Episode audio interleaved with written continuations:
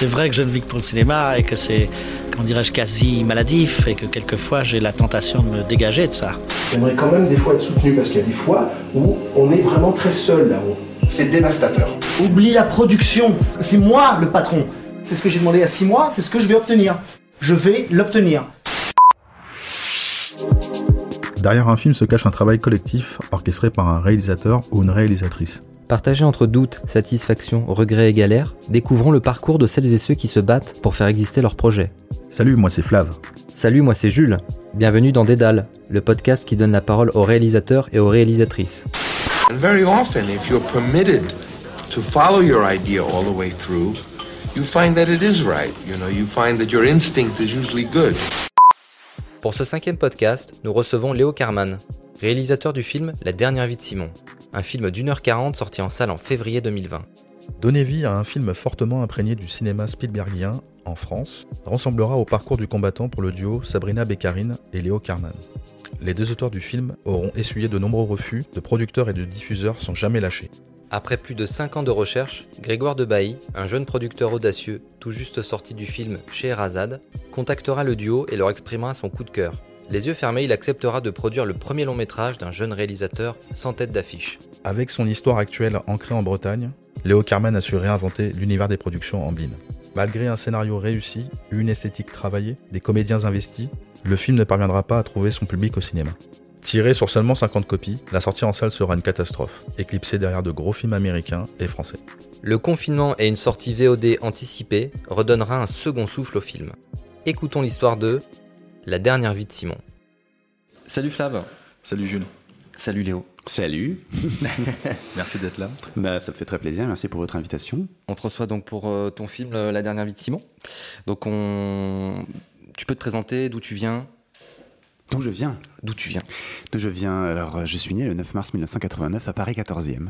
Et j'ai grandi ensuite en banlieue parisienne, euh, dans une petite ville qui s'appelle Maurepas, à côté de Trappes.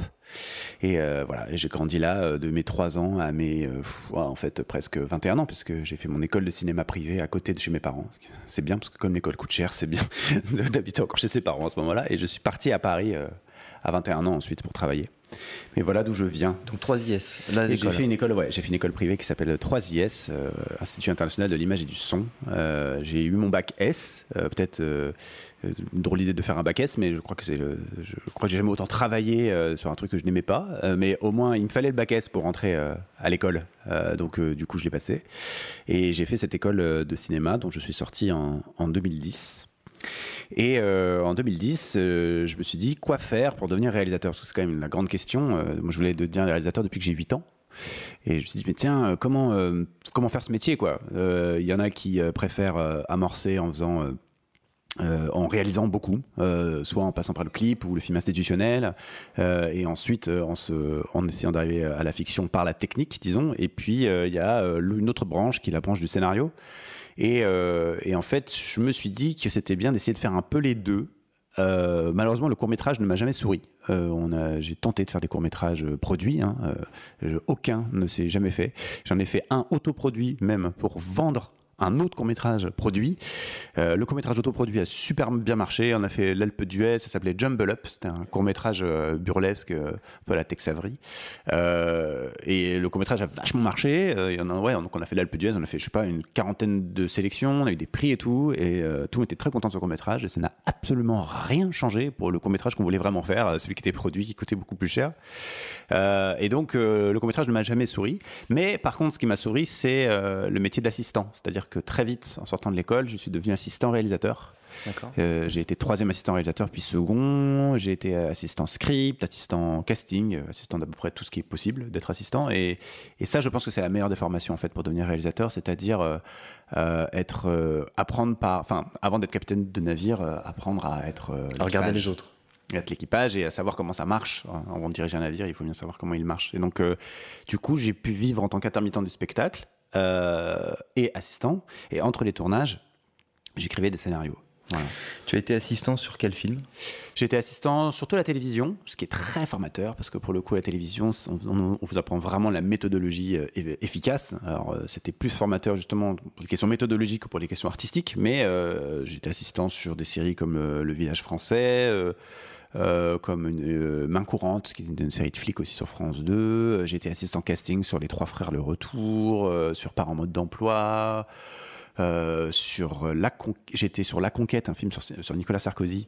Euh, j'étais assistant script. Enfin bon voilà, j'ai fait plusieurs trucs comme ça entre cinéma et télé pour vraiment voir comment ça marche quoi. Et aussi vivre surtout, pouvoir être indépendant, vivre, avoir le temps d'écrire et gagner mon argent en étant déjà dans le dans le milieu quoi. Et euh, ce, qui était, ce qui était très bien avec l'école 3IS, c'est que ça m'a permis de rencontrer beaucoup de, de collaborateurs que j'ai encore aujourd'hui, des amis et collaborateurs. Et, euh, et, euh, et, euh, et voilà. Euh, Je sais pas pourquoi je vous disais ça. Non, non, mais c'est très bien. c'est- Ça faisait partie des questions qu'on voulait te poser, donc t'as t'as bien enchaîné. Donc t'as quasiment tout dit sur, euh, sur la question. Non, mais alors par contre, je- ce que je peux vous raconter aussi, c'est que en fait, euh, quand j'étais à 3IS, donc voilà, c'est ça que je, que je voulais dire. C'est qu'à 3IS, j'ai rencontré beaucoup de voilà euh, d'amis qui sont devenus des collaborateurs. Euh, j'ai pu aussi faire un court métrage de fin d'études qui s'appelle Delayed, euh, qui est en fait un court métrage très de très de genre. Je pense que c'est plus un exercice de style. Quand je le regarde aujourd'hui, il me ressemble pas du tout. Mais mon idée, en tout cas à 3IS, c'était de dire il faut le diplôme, ça sert à rien. Dans le cinéma, tout le monde s'en fout des diplômes. Par contre, il faut un film qui, entre guillemets, me vende et surtout vende toute l'équipe qui travaille dessus. J'ai toujours été intimement convaincu que le cinéma est un art d'équipe et que, euh, surtout à l'école, euh, pour faire des belles choses, il faut que tout le monde s'y retrouve. Donc je me dis, tiens, euh, je vais faire un film un peu d'action, euh, un peu à la Jason Bourne, euh, et euh, comme ça, ce sera vendeur à la réal évidemment, mais ce sera vendeur au montage, ce sera vendeur à l'image, ce sera vendeur au son. Il y aura des, défis techniques à chaque poste, comme ça, tout- toutes les personnes qui travailleront dessus pourront s'en servir pour se vendre. Et c'est ce qui s'est passé. On était très contents du film et le film a beaucoup aidé beaucoup de gens de, beaucoup de, gens de l'équipe. Et, et en sortant de l'école, je dis ok, j'ai un court métrage qui permet de montrer que je suis capable de réaliser des trucs. Maintenant, ce qu'il faut, c'est que je trouve mon alter ego scénariste. Parce que euh, autant je me sens très réalisateur, autant je me sens un peu moins scénariste, même si je suis devenu euh, ensuite euh, parce que je trouve que c'est intéressant d'étudier le scénario pour réaliser. On parle quand même de raconter une histoire. Je, je me sens profondément plus réalisateur et donc je dis tiens, j'adorerais rencontrer mon alter, ego, mon alter ego scénariste et la vie a fait, T'as mis a fait Sabrina très bien les chemin. choses exactement. C'est-à-dire que deux mois après ma sortie de cours, il se trouve que je rencontre Sabrina Beccarine, qui est donc la co-scénariste de La Dernière Vie de Simon. Euh, je la rencontre à une soirée d'anniversaire d'un pote euh, et, on tombe amoureux artistiquement quoi. Et là d'un coup, on, ressort de la soirée avec déjà 10 projets et il se trouve que elle, c'était une scénariste qui montait déjà, qui, qui, était très prometteuse déjà. Euh, elle était dans un collectif de scénaristes qui s'appelle le SAS qui est un collectif qui regroupe euh, des gens comme euh, Fanny Herrero qui a créé 10%, euh, Benjamin Dupas qui a créé Vernon Subutex notamment et qui était qui a beaucoup travaillé sur le village français il me semble, Marie Roussin, Cook Dantran, enfin que des énormes scénaristes aujourd'hui plutôt télévision. Et à l'époque elle était la plus jeune de ce groupe et Benjamin Dupas qui est un peu le celui qui dirige ce groupe lui a dit mais tu devrais monter ton propre collectif de gens plus jeunes euh, qui te ressemblent plus, qui sont peut-être un peu plus cinéma, parce que tu veux faire un peu plus de cinéma. Et elle s'est dit, ok, bah, dès, que je, dès que je connais assez de, jeunes auteurs euh, qui ont les mêmes envies que moi, ou en tout cas qui me ressemblent dans le profil, et ben, je me lance. Et euh, j'ai été la dernière rencontre qui lui a dit, enfin, où elle s'est dit, ok, c'est le moment. Et donc avec Alice Vial, elles ont monté un collectif qui s'appelle Les Indélébiles, qui existe maintenant depuis euh, 10 ans, hein, presque 10 ans. Et euh, on était 8 au départ, on est 14 aujourd'hui, et ça a été, c'est toujours un collectif. Là maintenant, on se voit une, une, fois par mois, mais avant, on se voyait une fois tous les 15 jours, avec l'unique objectif de s'échanger des textes, de se faire lire, euh, d'apprendre à recevoir des retours et à en donner. Et c'est comme ça que j'ai appris à écrire en fait. Comment ça se passait sur les. C'est-à-dire que, bon, là, du coup, j'en profite, je creuse un peu autour de, de, de votre, vos ateliers. C'est-à-dire ouais. que vous faisiez des fiches de lecture, c'est ça quand vous... En fait, si tu veux, euh, le grand intérêt, c'était que quand, on, quand tu te lances dans le métier de scénariste, donc tu écris des textes, le scénariste, ça peut être un métier très solitaire. Et d'un coup, euh, au lieu de te, te confronter directement euh, aux lectures des producteurs, euh, dont euh, une bonne partie sait très bien lire, mais une bonne partie aussi ne sait pas bien lire, ou en tous les cas lit à travers leur prisme, lisent à travers leur prisme, c'est-à-dire est-ce que est-ce que c'est produisible? Est-ce que ça m'intéresse? Et pas vraiment et on peut de retour purement technique de scénaristes. Et ben d'un coup, vous avez un groupe de confiance de scénaristes qui sont aussi expérimentés que vous, donc qui apprennent par par le, par l'expérience et qui d'un coup peuvent vous faire des retours bienveillants, structurés sur le texte, sans autre euh, comment dire, sans autre considération de production. Et ça, c'est super précieux, en fait, d'avoir euh, comme ça 13 scénaristes euh, à, disponi- euh, à dispo pour vous faire des retours bienveillants sur vos textes. Et donc, en fait, c'est par là qu'on s'est protégé, disons, pendant les années, euh, pendant nos, jeunes années de formation euh, à l'écriture, qu'on s'est protégé de, de la violence, en fait, euh, euh, de l'accueil euh, du milieu euh, sur les projets. Et, euh, Et c'était aussi un bon labo pour euh, la, dernière vie de Simon. et un excellent parce que Mm. on, a, on a dû faire lire, euh, je sais pas, trois ou quatre versions à différents stades au collectif et en fait les retours du collectif sont à chaque fois extrêmement justes, même si on veut pas les entendre. Quand vous envoyez quelque chose, vous attendez surtout qu'on vous dise que c'est génial, mais en fait, à partir du moment où vous envoyez quelque chose, il faut vous attendre à ce que ça ne le soit pas et c'est ça qui est intéressant. hein. Écrire, c'est réécrire, donc euh, forcément, euh, on va vous faire des retours pour euh, pour aller encore plus loin et heureusement parce que le scénario ne serait pas ce qu'il est aujourd'hui sans tous sans toutes ces réflexions surtout que c'est notre enfin pour moi c'est le, premier Sabrina elle avait écrit un autre scénario avant avec Alice Vial qui s'appelle Les Innocentes qui est un film d'Anne Fontaine euh, et donc, euh, et en fait, c'était un film d'ailleurs euh, qui a eu, enfin un scénario déjà qui a eu beaucoup de succès dans tout ce qui est lab. En fait, elle, a fait le groupe Ouest, qui est un truc de formation de scénario autour du, script. Au Festival des scénaristes, ça avait vachement marché. Enfin, c'est un scénario qui a, qui a eu, qui a reçu beaucoup d'aide et beaucoup de de- d'offres de, formation et donc elle a pu vraiment Sabrina affiner sa technique d'écriture avec ce film et du coup elle a ramené tous ces tips dans nos séances d'écriture à nous euh, pour la dernière vie de Simon. Et, euh, et donc ouais, on a démarré le scénario en fait à trois. On l'a démarré avec euh, Marie-Sophie Chambon qui fait aussi partie du collectif des Indélébiles. On a créé l'histoire tous les trois. Et au bout d'un an de travail, on n'avait pas exactement le même ton de film dans, la tête avec Marie-Sophie. Donc on a, d'un commun accord décidé de continuer qu'avec Sabrina. Et, euh, et voilà, et on, ça a été vraiment notre film, où, enfin notre scénario où on a appris quoi, clairement, où on a fait toutes les erreurs. euh, et, euh, et là, je vais vous raconter, si vous voulez, toute l'aventure de ce, de ce projet-là plus spécifiquement. Mais D'accord. On va peut-être faire un, un petit retour sur, ton, sur ton enfance peut-être. Qu'est-ce Ouais. qui t'a donné envie de faire du cinéma ou qu'est-ce qui t'a emmené aussi au cinéma de genre, même si euh, on se doute bien. je crois que je me raconte des, des histoires depuis tout petit. Hein. Euh, ça a toujours été un échappatoire. Euh, après, la chance que j'ai, c'est que j'ai grandi dans une famille où le cinéma était très présent. Mon père est réalisateur et comédien. Ma mère a été critique de cinéma. Donc disons que quand, enfin, j'ai été bercé dans dans les films, mais après ce n'est absolument pas eux qui m'ont poussé à faire ça, même plutôt au contraire. Je me souviens très bien de ce, ce moment où, euh, où j'ai dit à mon père, je crois que j'étais ado, je lui dis, ah c'est vachement intéressant la psycho. Et puis alors dès le lendemain, il s'est ramené avec tous les fascicules de fac de psycho en disant, mais oui, euh, tu devrais faire une fac de psycho. Je lui dis non non papa laisse tomber, c'est le cinéma qui m'intéresse, je l'ai à 3 IS. Euh, mais euh, mais ils mais du coup, ce qui est ce qui est très très euh, euh, la chance que j'ai, c'est que euh, il savait très bien de quoi je parlais, du coup, et on, avait des vraies conversations de cinéma, et, et il savait très bien dans quoi je m'embarquais à l'idée de faire du cinéma. Et encore aujourd'hui, c'est des parents qui comprennent euh, mon quotidien et du, du coup mes problématiques, et ça, c'est une chance énorme. Euh, Est-ce que euh, quand tu as commencé le métier, ils t'ont donné, ils t'ont mis en garde sur certaines choses? Évidemment. Et puis, et puis il n'y avait pas forcément besoin de me mettre en garde. Je, le voyais bien. hein. Je voyais bien que euh, il y avait des, il y avait des mois où, où il y avait un, une nouvelle télé qui arrivait dans la, part- dans la, dans la maison. Puis le d'après, on mangeait des pâtes tous les soirs. Donc je, voyais bien qu'il y avait quelque chose d'instable. Pourquoi euh, cette année on part en vacances et cette année on part pas du tout? Euh, Donc euh, et, très vite, j'ai- bien vu quelle était la réalité de, l'instabilité de, ce, milieu et de la difficulté que c'est de monter des films et de réaliser des films. Donc, bien sûr, on s'en parlait, mais après, je le ressentais, je le, je le- je le voyais bien dans la famille, quoi. Euh, mais il y a eu un film, je pense, qui a été fondateur, qui est Hook de Steven Spielberg. Je pense que c'est le film que j'ai le plus vu dans ma vie. Euh, c'est un film qui me fait pleurer euh, à chaque fois que je le vois. Mais je pense qu'il y a un peu deux catégories de personnes. Je pense qu'il y a les personnes qui détestent Hook et les personnes qui sont bouleversées par Hook. Euh, voilà, pour moi, c'est un vrai film sur l'enfance intérieure et euh, sur, sur l'enfant intérieur. Et c'est aussi un, un vrai film sur le cinéma pour moi. C'est-à-dire que je trouve ça dingue de se dire, ok, tu sais quoi, on fait un vrai pacte avec toi, spectateur. Tu vas croire à un monde en carton-pâte et c'est clairement du carton-pâte et je te le cache pas. Et c'est ça qui va, on, et on va jouer ensemble à croire à une histoire. Et, et je pense que c'est ce que j'aime dans le cinéma.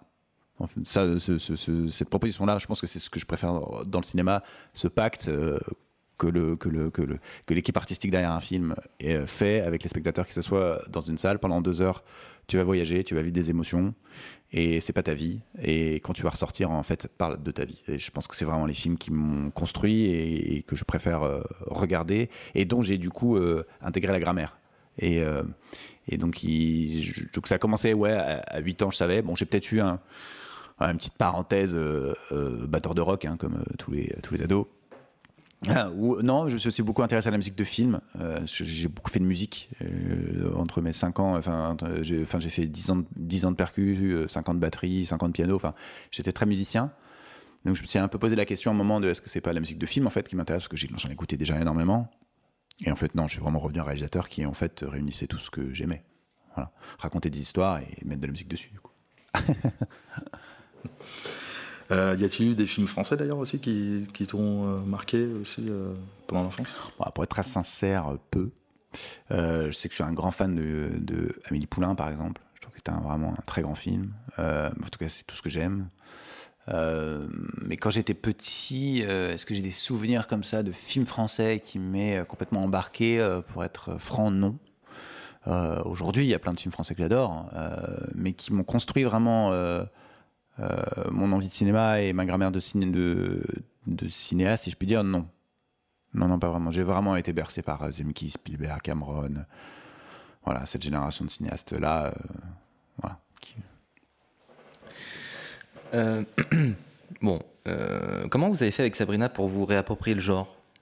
Pour essayer de pas tomber dans le cliché? Ah, grande, longue question.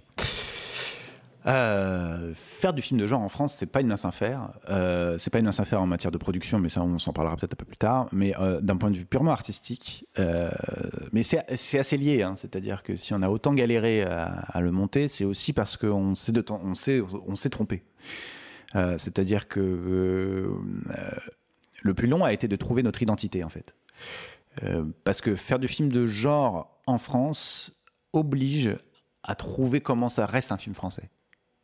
Parce que hum, on a beau ne pas forcément aimer le cinéma français, euh, on est d'une certaine culture, on a grandi dans une culture, et, euh, et pas que on soit obligé de s'y tenir, mais je trouve qu'on est plus sincère avec nous-mêmes en, l'assumant.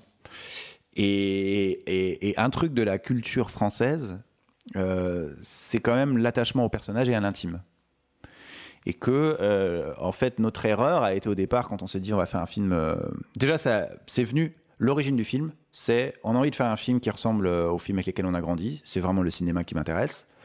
Et euh, comment faire ça euh, en France avec toutes les contraintes qu'on connaît d'un premier film d'un gars de moins de 30 ans euh, donc voilà il faut pas se lancer dans dans Avatar il faut trouver une idée, il faut trouver une idée, un concept fantastique qui puisse être possible dans des conditions financières de production de premier film en France.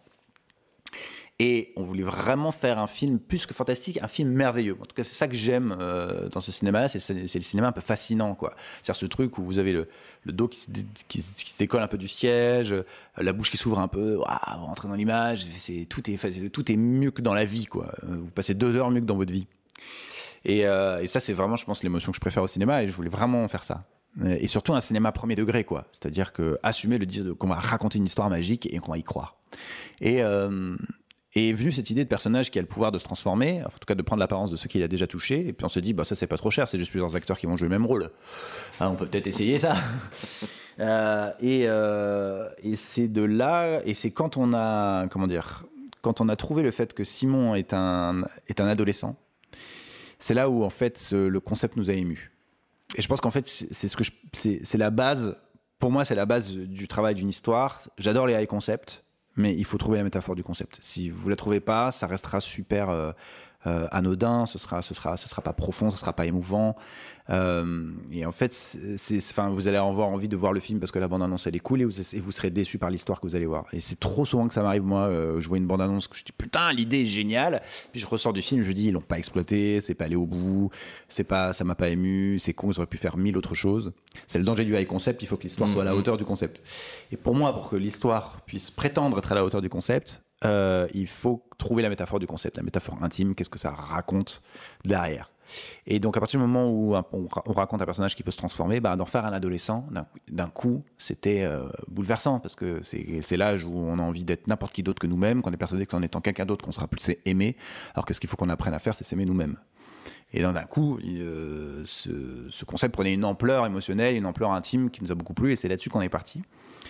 Mais vous, enfin, vous étiez parti euh, sur autre chose avant de, de trouver l'idée que ça serait. euh, Non, alors ça, ça- non, un ado, c'est venu assez vite, mais alors après. Ça a été un film d'espionnage, euh, ça a été un film d'action, euh, il y a eu des hommes en noir pendant les- un long moment dans l'écriture. Qui venu enfin, chercher Simon, c'est ça Comment Qui est venu chercher Simon. mais pendant très longtemps, ça s'est resté très très très longtemps. Il y avait une scientifique antagoniste qui connaissait le pouvoir de Simon et qui euh, le recherchait. Et c'était ça le danger qui planait euh, autour de cette histoire d'amour, c'est qu'on savait qu'elle allait s'arrêter parce qu'à un moment, euh, cette scientifique allait le trouver. Et c'est resté très très tard. Et à chaque fois que les gens lisaient le scénario, ils disaient mais on adore l'histoire d'amour, mais pourquoi il y a, pourquoi il cette scientifique? Et Je dis mais c'est cool, mais dans tous les Disney, il y a un méchant. c'est quoi votre problème? C'est bien la grande méchante qui arrive et qui menace et tout ça. Et en fait, quand on a décidé de l'enlever et que la menace allait venir de l'intime, du couple, de l'histoire d'amour, bah d'un coup, il y a une puissance qui s'est dégagée. Et en fait, c'était vraiment beaucoup plus fort. Et donc ça a été, en fait, le travail a été toujours ça. Comment recentrer sur l'intime? Comment raconter une histoire qui nous ressemble aussi nous, qui parle de nous, euh, nous en tant qu'auteurs? Euh, et, et comment enlever de ce qui relève du code de genre américain et qui n'est pas incarné? Et pour moi, c'est comme ça qu'on avait à faire du film de genre en France. C'est en s'appropriant vraiment le genre et non pas en singeant des codes euh, d'une culture qui n'est pas la nôtre. Donc en mélangeant avec la culture française. Donc on va essayer de faire un mix quand même. Oui, alors après, tu sais, c'est un peu, euh, c'est un, c'est un, c'est un- peu trop externe de parler euh, en, en prenant de la culture, parce que finalement, c'est juste en essayant de s'écouter nous, en arrêtant d'e- d'essayer de faire comme, et en essayant de raconter nous, de, de nous raconter. Et nous, on est en fait, qu'on le veuille ou non, de culture française. Enfin, en tout cas, moi, je suis né en France, Sabrina est née en France, on a grandi en France, on est de culture, on est de cette culture. Et ça veut pas dire qu'on n'a pas le au fantastique, parce que le cinéma de l'imaginaire, quand même, c'est nous qui l'avons inventé. Je veux dire, Méliès, Franju, tout ça, c'est quand même des, des réalisateurs euh, de films fantastiques français. Euh, On le faisait avant les Américains. Donc, euh, on a dans notre ADN du cinéma de l'imaginaire. C'est faux. Et on en reparlera dans, l'histoire de production du, film, à quel point on nous a dit que c'était pas possible de faire ça en France. Et ça nous énervait, parce qu'on disait, mais enfin, si, on est un, on est un pays du cinéma de l'imaginaire, c'est possible. Mais, par contre, il faut trouver notre grammaire, notre manière de raconter des histoires en assumant euh, notre sensibilité qui est de culture française, il se trouve. Est-ce que pendant euh, l'écriture, vous avez, vous êtes, enfin, vous êtes allé voir le film Vincent n'a pas d'écaille Bien sûr. Ça te parle? Bien sûr. Parce Mais, que là, euh, on tombe vraiment dans du fantastique français. euh, Enfin, il y avait déjà. Bah, euh, Vincent, Vincent Lapadécaille a été un contre-exemple. Pour moi, Euh, je, je, je, d'ailleurs, euh, j'aime beaucoup le film, euh, je trouve son réalisateur euh, extrêmement sympathique, etc. On, on- se connaît bien, mais c'était un, contre-exemple de ce qu'on voulait faire. Parce que ce qu'il a voulu faire, c'est un, un film extrêmement naturaliste qui confrontait le genre. Et d'ailleurs, c'est ce que font encore souvent, des- c'est la plupart des productions françaises de fantastique aujourd'hui. Et moi, je, je n'y adhère pas. C'est pas ça qui m'embarque. Euh, c'est pas la confrontation du fantastique avec, le naturalisme. Ce qui m'embarque, c'est qu'à la première image, on dit ce qu'on n'est pas exactement dans la vraie vie. Et là, j'accepte beaucoup plus le fantastique à titre personnel. hein. C'est ça qui m'embarque, qui m'émeut, c'est quand on me met dans les dispositions de croire. Alors que si on, ouvre un film sur quelque chose d'extrêmement naturaliste, le fantastique, j'aurais du mal à l'accepter. Mais après, c'est ma sensibilité. Ouais, bien sûr, et, bien euh, sûr. et- mais Vincent Navadeka a été un, un contre-exemple. Et on y reviendra parce qu'on m'a recité Vincent Navadeka. Il y a un moment un peu douloureux de la, de la production. Je vous raconterai. Ah, d'accord. C'est quoi Amotion? Alors Emotion, c'est euh, Emotion, c'est notre structure de production avec Sabrina. Et sauf qu'avec Sabrina, on a monté une association d'abord qui s'appelle la Scénaristerie, qui est une association qui soutient les, les scénaristes qui ne veulent pas réaliser et euh, qui met en relation euh, ces scénaristes-là avec des réalisateurs qui ne veulent pas écrire. On l'a monté avec Nadja Dumouchel il y a euh, maintenant, je sais plus, 5 ou 6 ans. Et, euh, et en fait, la principale activité de l'association, c'était de d'aider euh, six projets, six jeunes auteurs. Sur un appel à projet, on en recevait à peu près 200 projets de, de films de cinéma, de jeunes auteurs qui n'ont jamais rien sorti au cinéma et qui ne veulent pas réaliser le film qu'ils écrivent, et de les aider pendant un an à trouver ce qu'ils veulent raconter, parce qu'on est persuadé qu'un un scénariste qui sait ce qu'il veut raconter peut trouver un réalisateur qui veut raconter la même chose et que la collaboration peut bien se passer. Ce qui se passe mal entre scénariste et réalisateur, c'est quand les deux ne veulent pas raconter la même chose avec la même histoire. Et donc on est persuadé qu'il faut rétablir ça et surtout assumer le fait que c'est deux métiers différents. Parfois il y a des gens qui savent très bien faire les deux, mais je trouve que c'est très riche de considérer que c'est deux métiers différents et qu'on peut collaborer ensemble. Et avec Sabrina par exemple, on a, on a écrit ensemble, mais euh, elle était tous les jours sur le plateau et je trouve ça évident que la scénariste soit sur le plateau et pourtant elle a absolument pas co-réalisé le film. J'ai réalisé le film elle, a gardé une place très très euh, secondaire sur le plateau. Et c'était au cas où, euh, elle était garante de l'émotion qu'elle voulait ressentir sur, le, sur la scène. S'il y avait quelque chose qu'elle comprenait pas trop, elle allait voir la script. Mais j'ai réalisé le film, mais euh, je sens jamais l'exclure. C'est-à-dire que c'est, je, suis convaincu que, que, a tous, on a tous notre place sur un plateau et que c'est une aventure collective et que les scénaristes, qui de mieux qu'un scénariste, enfin, qui autant que les réalisateurs connaît le texte aussi bien, non, un scénariste. Donc voilà. Vraiment, la scénaristerie, c'était pour promouvoir ça, le fait que les scénaristes aussi ont des idées. Il faut savoir que quand même, euh, il n'y a que 5% des films qui sortent en France qui sont des idées de scénaristes. C'est soit des idées de réalisateurs qui sont aidés par un scénariste, soit, des idées de producteurs. Et enfin, c'est quand même pas possible. Euh, je veux dire, les scénaristes ont des idées aussi, ont des, ont des histoires à raconter. Et c'est très important de laisser les, les faire, de les développer et de trouver des réalisateurs qui se les, qui, se les approprient euh, en, en, en, collaboration avec le scénariste en question. Donc euh, on a monté cette, euh, cette association. On est très content parce qu'elle a très bien marché. Elle a vraiment répondu à un vrai besoin. On a l'impression de notre génération, en tous les cas, qui ont grandi avec les séries et qui ont conscience de l'importance du scénario, peut-être beaucoup plus que la génération de cinéastes précédentes, euh, qui a pu se avec la nouvelle vague, avec l'idée du réalisateur-auteur.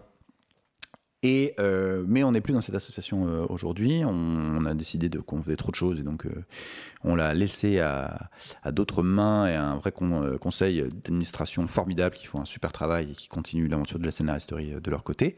Et nous on a monté une structure donc qui s'appelle A-Motion, qui est une structure de production qui qui, est pour l'instant plutôt une structure de développement de scénario où vraiment l'idée c'est de continuer de développer des films un peu dans la veine de la dernière vie de Simon, c'est-à-dire des films euh, pas forcément de genre d'ailleurs, mais des films qui sont vraiment, d'où le nom de la boîte, qui se concentrent sur l'émotion. C'est vraiment des films de ventre, comme des films où pendant deux heures vous ressentez des émotions de ventre, et puis ce n'est que quand vous, ressortez de la salle que vous repassez dans la tête et vous dites qu'en fait ça vous raconte quelque chose euh, sur vous. Voilà. Et là-dedans, on développe plutôt du cinéma, pas que nos films avec Sabrina d'ailleurs. Euh, je développe d'autres projets avec d'autres scénaristes au sein de cette structure. Elle développe d'autres projets avec d'autres réalisateurs dans cette structure. Et il y a même des scénaristes qui développent des projets pour eux et des réalisateurs qui développent des projets pour eux dans cette structure. Donc c'est vraiment euh, très très ouvert. D'accord. Bon, ça ressemble en fait finalement un petit peu à ce que tu avais fait dès le départ, sauf que vous l'avez fait avec Sabrina euh, ailleurs. Ça ressemble. non, c'est vraiment une structure de production mais vous euh, encadrez, enfin, je veux dire, vous faites. Euh, oui, on continue d'encadrer euh, les projets comme on le faisait à la Scénario Story, sauf que cette fois-ci, c'est des projets qu'on choisit nous et on ah va au bout. On les, on les développe et on les produit. D'accord. parlons de Grégoire, de Bailly. Ouais. que vous avez rencontré donc. Bah, raconte-nous l'histoire en fait de Grégoire. Comment tu l'as rencontré? Ouais. ouais. quand on a commencé à écrire La dernière nuit de Simon, donc il y a 9 ans, euh, on a eu un synopsis, je pense, au bout d'une petite année, et on a commencé à le faire lire. Et ça a été un long chemin de croix parce que, en fait, personne ne voulait de ce film. Tout le monde nous disait c'est trop fantastique. On disait, enfin, c'est pas trop fantastique, il n'y a pas de sorcière, il n'y a pas de dragon. Euh, c'est l'histoire d'un personnage qui a un pouvoir particulier, mais enfin, ça se passe dans une maison en Bretagne. Où est le On parle vraiment de la dernière version ou c'était une. Non, non, c'était déjà le cas. Ouais, ouais, c'était déjà le cas depuis le départ. Euh, il n'y a jamais eu de sorcière, il n'y a jamais eu de dragon. Pour le coup. Euh, et on lui disait non, c'est trop fantastique. Et on, nous l'a dit pendant des années. Et à chaque fois, on se disait, bah, c'est pas le en fait, les retours qu'on nous faisait sur ce document n'est pas le film qu'on veut faire. Du coup, on va aller plus loin dans l'écriture, on va leur montrer que c'est pas ça. Et donc, on est passé du synopsis au traitement, même retour, du, traitement à la version dialoguée, même retour, euh, jusqu'à une V7 dialoguée. Donc on est très très loin dans le développement seul. Euh, jusqu'à une V7 où euh, il se trouve que, euh, et c'est ça qui est rigolo, le premier synopsis on avait envoyé à Epithète Film, qui est les producteurs de Jean-Pierre Jeunet, notamment Patrice Lecomte. Et il nous avait dit non, à l'époque, vraiment, c'était les premiers à qui on avait envoyé, c'était notre fantasme d'être dans cette boîte. Et donc, cinq ans plus tard, même plus que ça, cinq, cinq ou six ans plus tard, je ne sais plus, euh, Déborah Hassoun, qui est une amie scénariste, euh, travaille en tant que chargée de développement chez Epithet Film. Elle nous dit mais euh, j'aimerais bien lire votre scénario, ça fait un moment que vous m'en parlez et tout ça. Elle lit donc cette V7 dialoguée et elle dit c'est canon, je suis sûr que ça peut, plaire à, Frédéric Brion et Gilles Legrand, les producteurs de chez Epithète. Je dis, bah, bah, vas-y, ils ont lu un synopsis il y a 6 ans, ils s'en souviennent sûrement pas, euh, euh, essaye. Et ils lisent, et ils redisent non, mais euh, pas du de la même manière, ils disent c'est super, mais on est trop vieux pour le produire. ils disent ça nous ressemble pas, mais par contre fais-le lire à Grégoire de Bailly, qui est euh, un producteur euh, qui développe, enfin qui a sa boîte de production, mais qui, est dans les mêmes locaux que nous, on a une part euh, dans, sa boîte, ça peut peut-être l'intéresser. Grégoire lit le scénario, nous invite à déjeuner et est ultra emballé. Il dit mais c'est magnifique, euh, j'ai envie de le faire. Alors nous on était très très méfiants parce qu'en fait on sortait en plus d'une mésaventure pendant un an avec un producteur qui nous a dit oui puis non, puis oui puis non, puis finalement non.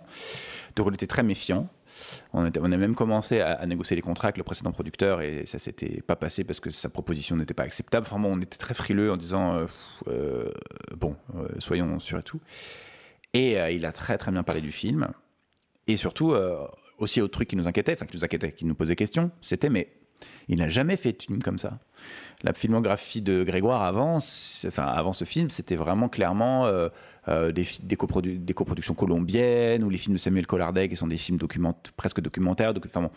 Euh, et nous, on voulait faire un grand film populaire, fantastique. Donc rien à voir avec ce qu'il avait fait. Et on pensait à l'époque d'ailleurs que pour faire un- pour faire un film fantastique, il fallait aller voir des producteurs qui en avaient déjà fait. Grossière erreur. Euh, parce que pourquoi aller voir des producteurs qui ont déjà fait? Ils, ils auront sûrement pas envie. En fait, on ne sera pas aussi excitant. Donc, bah bien sûr. Tenter la- fait, la on nouvelle pense- aventure. De toute façon, on pense quand on est, on pense plein de trucs faux euh, quand on sort euh, d'école euh, de cinéma. On pense que la famille du cinéma nous attend, alors que clairement pas. Ils sont très bien entre eux, donc il faut créer sa propre famille. Ça c'est le premier truc à faire, c'est-à-dire se faire des amis euh, de notre génération et grandir ensemble et créer sa famille. Parce que rentrer dans la famille du cinéma, c'est, c'est, c'est, c'est, enfin, personne ne nous attend. C'est toujours les mêmes têtes blanches dans les trois premiers rangs des Césars. Et euh, donc, ils, ils nous attendent pas du tout. Donc, créer sa propre famille, ça c'est le premier truc. Euh, arrêter de penser qu'on nous attend. Et euh, deuxième truc, arrêter de penser que euh, les producteurs ont une ligne éditoriale. C'est faux. Ils ont beau le dire, c'est faux. Les, les, les, les distributeurs, peut-être. Mais les producteurs, non. Si c'était vraiment des producteurs passionnés, ils n'auront pas envie de refaire deux fois la même chose.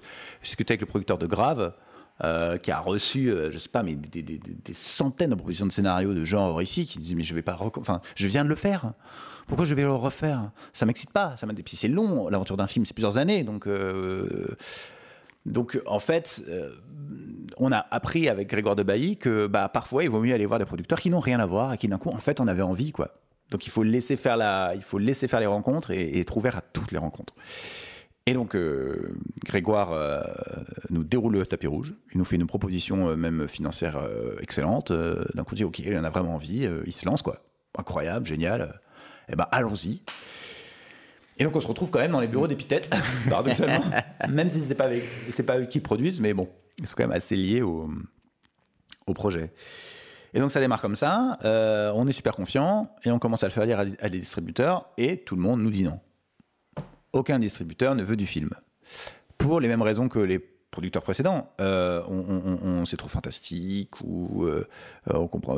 ils avaient des choses à redire sur le scénario, en plus du fait que c'était extrêmement difficile à vendre parce que bah, pas de stars, pas possible d'ailleurs d'avoir des stars. C'est notre problème en France, c'est que on ne sait pas fabriquer les stars. Aux États-Unis, on les fabrique les stars. On va prendre des gens talentueux puis on leur fabrique une notoriété.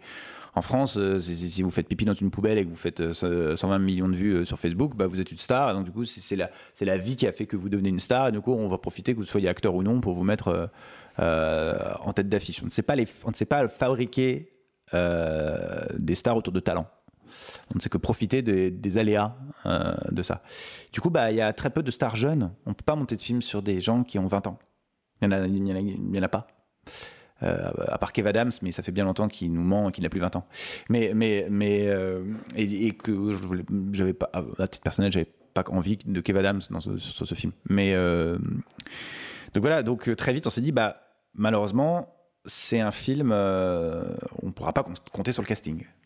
Même sur les rôles un peu plus âgés, vous vous êtes pas dit bon. Les parents, bah, j'ai essayé bien sûr, mais autre problème, c'est que les, les, les, peut-être les, la, la vingtaine de noms, on, parle de 20 personnes, quoi, entre 20 et 30 personnes, qui permettent de monter un film sur leur nom, personne ne fait de second rôle. Ouais. Même pour soutenir un film, le nombre de fois où j'ai eu euh, des acteurs au téléphone qui me disaient c'est formidable ce scénario, mais je- je- le rôle est trop petit. Je dis mais je- vous voulez pas aider à faire exister un film comme ça? Mais non, Ils ont autre chose à faire. Ça aussi, c'est une autre notion. euh, euh, C'est intéressant de savoir. Beaucoup de Mm. beaucoup de beaucoup d'acteurs très connus euh, euh, sont plus intéressés par le rôle qu'ils jouent que par le projet auquel ils participent. Ça, c'est aussi un autre problème, je trouve.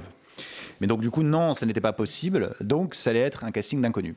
Et Grégoire nous a dit dès le départ, OK, pour monter un film, il y a trois leviers. Un, des acteurs connus, donc. Deux, un réalisateur connu. Trois, un scénario en béton armé. Donc, les gars, remettez-vous à bosser. Parce que la seule solution pour que ce film existe, c'est que plus personne n'a rien à dire sur le script. Et que, en fait, il soit tellement bien que ça dépasse les peurs. Et on s'est remis à travailler. Et on a travaillé comme ça pendant encore euh, quasiment deux ans sur le scénario. Pour essayer d'avoir un, un distributeur qui, qui- Et donc on est allé voir. euh, D'ailleurs, Diafana était un des premiers distributeurs qu'on était allé voir. Ils nous avaient dit non à l'époque. Et ensuite, ils nous ont dit oui un an plus tard. Euh, C'est quoi qui a déclenché le oui, tu penses? Vraiment la réécriture. Ah, la vraiment, le scénario était vraiment meilleur.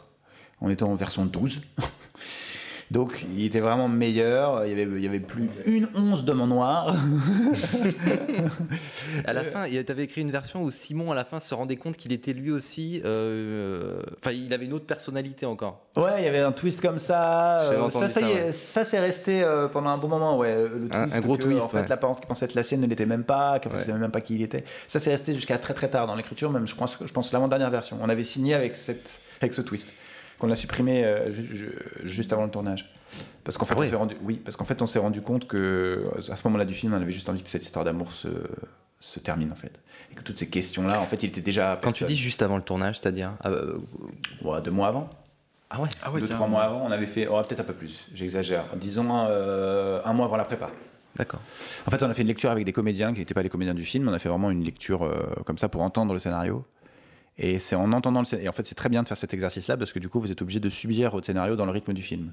Parce que généralement, Ouais. quand vous écrivez, vous scrollez très vite, vous passez d'une scène à une autre. Ah bon, ça je la connais, voilà. Enfin, vous cassez par cœur le truc. D'un coup, bah, vous. T'as le rythme.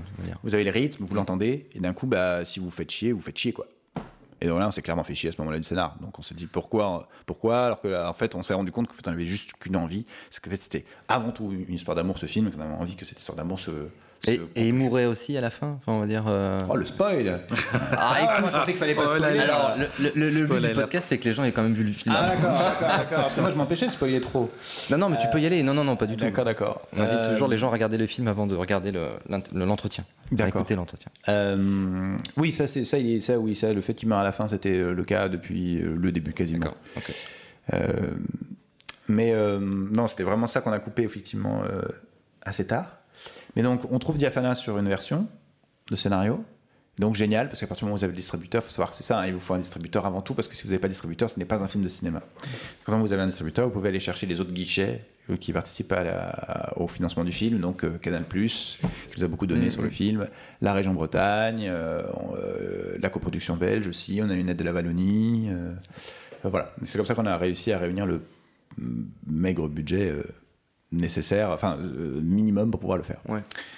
Euh, voilà, donc on l'a fait avec un, 1 million et 900 000 euros. Un million neuf. C'est ça, c'était euh, nos chiffres. Et pourtant, c'était euh, un, un budget pour un, pour un premier long. On pourrait dire que c'est quand même un gros, c'est un gros budget. Mais par rapport à ce que tu voulais faire justement comme film Ah fantastique, bah, c'était quand même Bah, ric-rac. à partir du moment où vous tournez avec des enfants, ce qui peut- donc en fait, à partir du moment où vous tournez avec avec des enfants, vous pouvez pas tourner plus de 5 heures, 4 heures par jour avec eux, donc euh, ça rallonge le temps de tournage.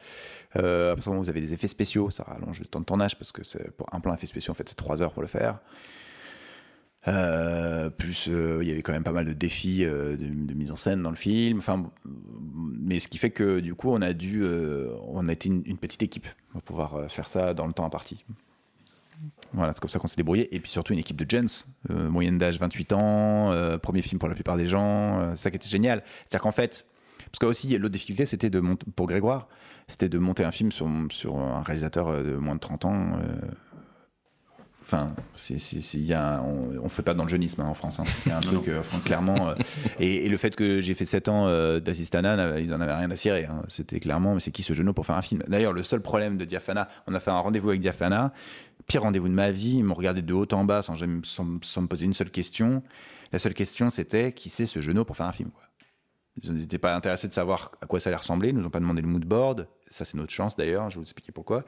Euh, Ils, ils nous ont pas demandé le mood board. Ils nous ont rien demandé sur le texte. Ils ont juste parlé de dans quel festival ils pourraient aller. Euh, Et puis ensuite, ils ont refait juste un rendez-vous à Grégoire pour lui, pour lui demander voilà, c'est qui ce mec?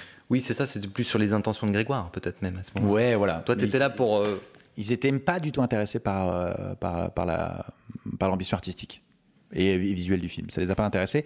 Et heureusement pour nous, parce que du coup, on leur a pas donné euh, des réponses aux questions qu'ils nous ont pas posées.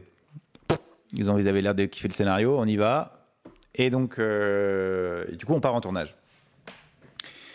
Et euh, bon, là, j'ai peut-être un peu coupé euh, des étapes. Je sais pas si vous Attends, attends, on va parler du ça, tournage mais- après. hein. Ouais, Ouais, ouais, ouais, on, on a d'autres questions concernant Grégoire. Enfin, moi, j'ai une question encore concernant Grégoire.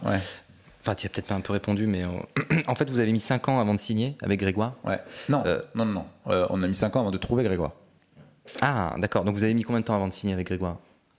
De, euh, de mois. Enfin, non, ça s'est fait très vite. D'accord. À partir du moment où on l'a rencontré, euh, il a signé. D'accord. C'est juste qu'on a mis 5 ans à le rencontrer.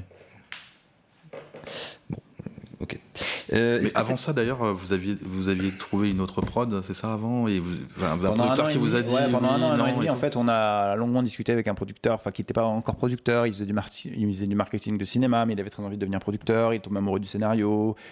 Et, et, et, et, et pendant un an et demi, on a, on a réécrit euh, sur ses conseils. Il nous promettait monts et merveilles, mais sans nous proposer de contrat. D'accord. Et quand il nous a proposé le contrat, on a dit, ah ouais, en fait, tu n'y crois pas du tout. Ouais. C'est pas possible de proposer C'est ça ce, si tu y c'est- crois. c'est ce fameux contrat dont, dont vous parliez euh, dans Donc, la. euh, qu'on euh, qu'on a refusé. Ouais. En fait, il y a un truc très simple. Très- en fait, il y a un truc. Le seul truc positif avec euh, quand on parle d'argent, c'est qu'en fait, c'est là où se trouve vraiment euh, la vérité. C'est-à-dire qu'un producteur peut vous dire j'y crois à mort, on va aller voir Canal, ils vont dire oui direct, euh, on le tourne cet été, tu vas voir, ça va être extraordinaire. Et puis après, quand ils te proposent euh, rien, tu dis euh, bah je comprends pas si t'es sûr d'avoir Canal et qu'on tourne cet été, pourquoi tu me proposes rien? En fait, t'es pas si sûr quoi. Donc on va pas y aller. Parce que tu vois, parce qu'en fait, si tu me donnes rien, tu te bats pour rien. Enfin, t'as rien à perdre. Ouais, bien sûr. Et c'est très important quand on est scénariste et qu'on est à l'origine des projets d'avoir conscience de la richesse qu'on produit. Un texte, c'est de la richesse, c'est pas de l'argent encore, mais ça a de la valeur. Et en fait, quand un producteur vous propose un contrat, c'est comment, c'est à quelle, c'est quelle valeur en fait il estime votre texte, l'argent qu'il propose. Parce que euh, le producteur, sa richesse, c'est l'argent. Mm. Vous, en tant que scénariste, votre richesse, c'est votre texte. Donc, euh, par rapport à ce qu'il propose, vous savez euh, que- quelle estime il a de votre projet. Donc, c'est très important en fait, en vrai. Dans la relation, c'est très important. Surtout que ça peut aussi jouer sur le fait que ça soit votre premier scénario de long. euh, donc, Ouais, coup, mais on peut, vous faire dire pression voilà. sur plein de trucs, et puis alors on peut faire pression sur les artistes mille fois. Je veux dire, ils savent très bien que les artistes de toute façon ne peuvent pas s'empêcher de créer. euh, on, on nous donnerait zéro, euh, qu'on continuerait. C'est notre force de bonheur, mais c'est notre faiblesse dans un monde capitaliste. Donc euh, en fait, euh, clairement, ils pourraient me proposer zéro, qu'on devrait continuer à réécrire. On l'a fait pendant 5 ans. Hum, Mais par contre, si on démarre une collaboration, alors il faut, il faut malheureusement jouer le jeu. C'est-à-dire, il, il faut changer le rapport de force. C'est les créateurs qui ont le pouvoir pas ceux qui ont l'argent dans ce métier. C'est très important. Il y a peu des- c'est très important que les, que les apprentis euh, scénaristes et ceux qui arrivent sur le marché euh, aient conscience de leur valeur. Parce que trop souvent, euh, ils ont l'impression quand ils vont rencontrer un producteur que c'est un, un entretien d'embauche. Non, c'est un speed dating. Vous, le producteur en face, il passe l'entretien comme vous. Vous, c'est vous qui avez le projet. C'est vous qui l'avez bossé pendant des années, que vous êtes sûr c'est du bon. Et il y a peu de bons projets, en fait, sur la place de Paris. Il y a, peu de bons scénaristes. Il faut se le dire aussi. hein. J'ai des amis qui, ont, qui sont au CNC, qui en lisent des, des, pelletés de, scénarios. Mon amoureuse, elle est productrice, elle en lit des pelletés de scénarios. Elle me dit, le niveau, il est pas bon. Le niveau est pas bon. Donc, si vous avez quelque chose de bon, ayez conscience de votre richesse, et quand vous rencontrez un producteur, c'est un speed dating. Est-ce que vous, vous voyez travailler avec lui? C'est une collaboration en fait. C'est pas le chef- c'est pas un, un patron et vous, euh, vous avez tellement de chance que votre projet soit pris. Si votre projet n'est pas encore pris, c'est que soit c'est pas la bonne personne en face de vous, soit qu'il n'est pas encore assez bon. Ça se tient. Il y a tellement de complexes en fait vis-à-vis de de ça où on se dit voilà et on se dit voilà si euh, le producteur le prend euh, ouais euh, c'est une chance quoi. Non, c'est pas une chance. C'est une chance pour lui. C'est une chance pour lui de trouver un super projet sur lequel il va pouvoir euh, trouver de l'argent et vivre et le vendre. C'est une chance pour lui. Vous, jusque-là, vous viviez de d'air et d'eau fraîche. Hein. vous pouvez continuer. Hein. Moi, j'ai j'ai livré des plats Deliveroo jusqu'à un mois avant la prépa. Je veux dire, il faut le dire, quoi. Je trouve ça très important de le dire. J'étais livreur Deliveroo, quoi. Je gagnais deux balles. J'avais mon scénario V12 sous le bras en attendant de putain qu'on me dise on y va, on tourne. Et j'avais arrêté de travailler en, en assistant parce que j'avais dégoté des jobs de scénariste. J'ai travaillé un peu sur Kaboul Kitchen, série pour Canal. Euh, Voilà, je me suis dit, c'est bon, je suis scénariste. J'arrête d'être assistant, être en bas des escaliers à gueuler moteur. Ouah, trop bien, euh, je fais du scénario. J'en avais un peu marre d'être assistant. C'était génial pendant 7 ans, mais j'étais fatigué de ça. Et, et bah non, euh, j'ai écrit un peu sur Kaboul Kitchen. euh, J'ai vendu euh, les droits de la dernière bâtiment à Grégoire, mais en fait euh, derrière pendant deux ans, bah faut continuer de vivre. Ça vous fait un petit peu d'argent, mais pas beaucoup euh, quand vous cédez vos scénarios, parce qu'il y a beaucoup d'étapes de créances qui arrivent quand euh, le film se fait ou quand le film se tourne. Enfin des choses qui, en fait, tant que ça ne se fait pas, bah, vous gagnez pas, vous, vous avez pas tout l'argent que vous avez négocié, donc vous avez en fait assez peu. Et bah ouais, je livrais des plats des Deliveroo euh, en attendant de tourner. Et c'est hyper important de le dire. Parce que, Mais t'as bien raison. Non, non, mais c'est vrai, Enfin, parce que- parce, parce que- parce que c'est ça, parce que c'est- là en vrai où on peut rétablir la, la- la réalité de ce rapport de force. Quel, tri- quel type de sacrifice tu as fait euh, euh, Enfin, est-ce que tu as fait des sacrifices pour rendre- avec le budget que tu avais euh, sur ta mise en scène par rapport au budget Tu trouvais que c'était peut-être pas assez Tu aurais voulu plus? Est-ce que euh, pour rentrer dans ce budget, tu as, eu à faire des modifs, des, euh, des concessions? Au niveau Alors, du scénario. Euh, de manière plus générale, il faut savoir qu'on n'a jamais assez. Jamais. Mm. Euh, que vous ayez 1,9 million ou euh, 72 millions, vous n'aurez jamais assez. Mais euh, je pense que pour bien vivre ce métier, il faut aimer ça, ne pas avoir assez. C'est-à-dire qu'en fait, il faut voir le beau côté des choses de ça. Il faut retourner le prisme. Il faut que ça soit une philosophie de vie, quoi. En fait, c'est-à-dire que le- le- soit quand vous réalisez, vous ne vivez que par frustration, c'est-à-dire vous n'avez pas ce que vous avez dans la tête, parce que vous n'aurez jamais ce que vous avez dans la tête. Soit vous vivez la réalisation comme un, comme un, comme un bonheur de la surprise et de l'enrichissement. C'est-à-dire que vous retournez le prisme, la réalité, avec humilité, vous, vous considérez que la réalité est forcément plus riche que ce que vous avez dans la tête. C'est-à-dire que vous avez beau avoir une idée précise dans la tête, ce que vous allez avoir le jour du tournage avec le décor que vous avez trouvé, les comédiens dans leur état, l'équipe technique dans son état, la technique dans son état, euh, est-ce que la caméra marche, marche pas, est-ce que le travelling est disponible, pas disponible, est-ce qu'il y a eu assez d'argent pour avoir la grue ou pas. Euh, de toute façon, vous vous retrouvez devant la réalité, et cette réalité-là, en fait, en un sens, elle est forcément plus riche. Donc, essayez de profiter de cette richesse-là pour pouvoir quand même raconter ce que vous voulez raconter. Tu as des exemples de, de- de- de trucs qui auraient pu. euh, Tous les jours. Mais, mais, mais en fait, c'est rigolo parce qu'on a commencé la préparation, évidemment. J'avais un décou- Alors, je travaille beaucoup. Je suis un réalisateur qui travaille beaucoup en amont. Il y a les réalisateurs, euh, et d'ailleurs, je conseille la lecture. J'ai j'ai lu un livre avant le tournage qui m'a bouleversé. C'est Les leçons de cinéma de Laurent Tirard.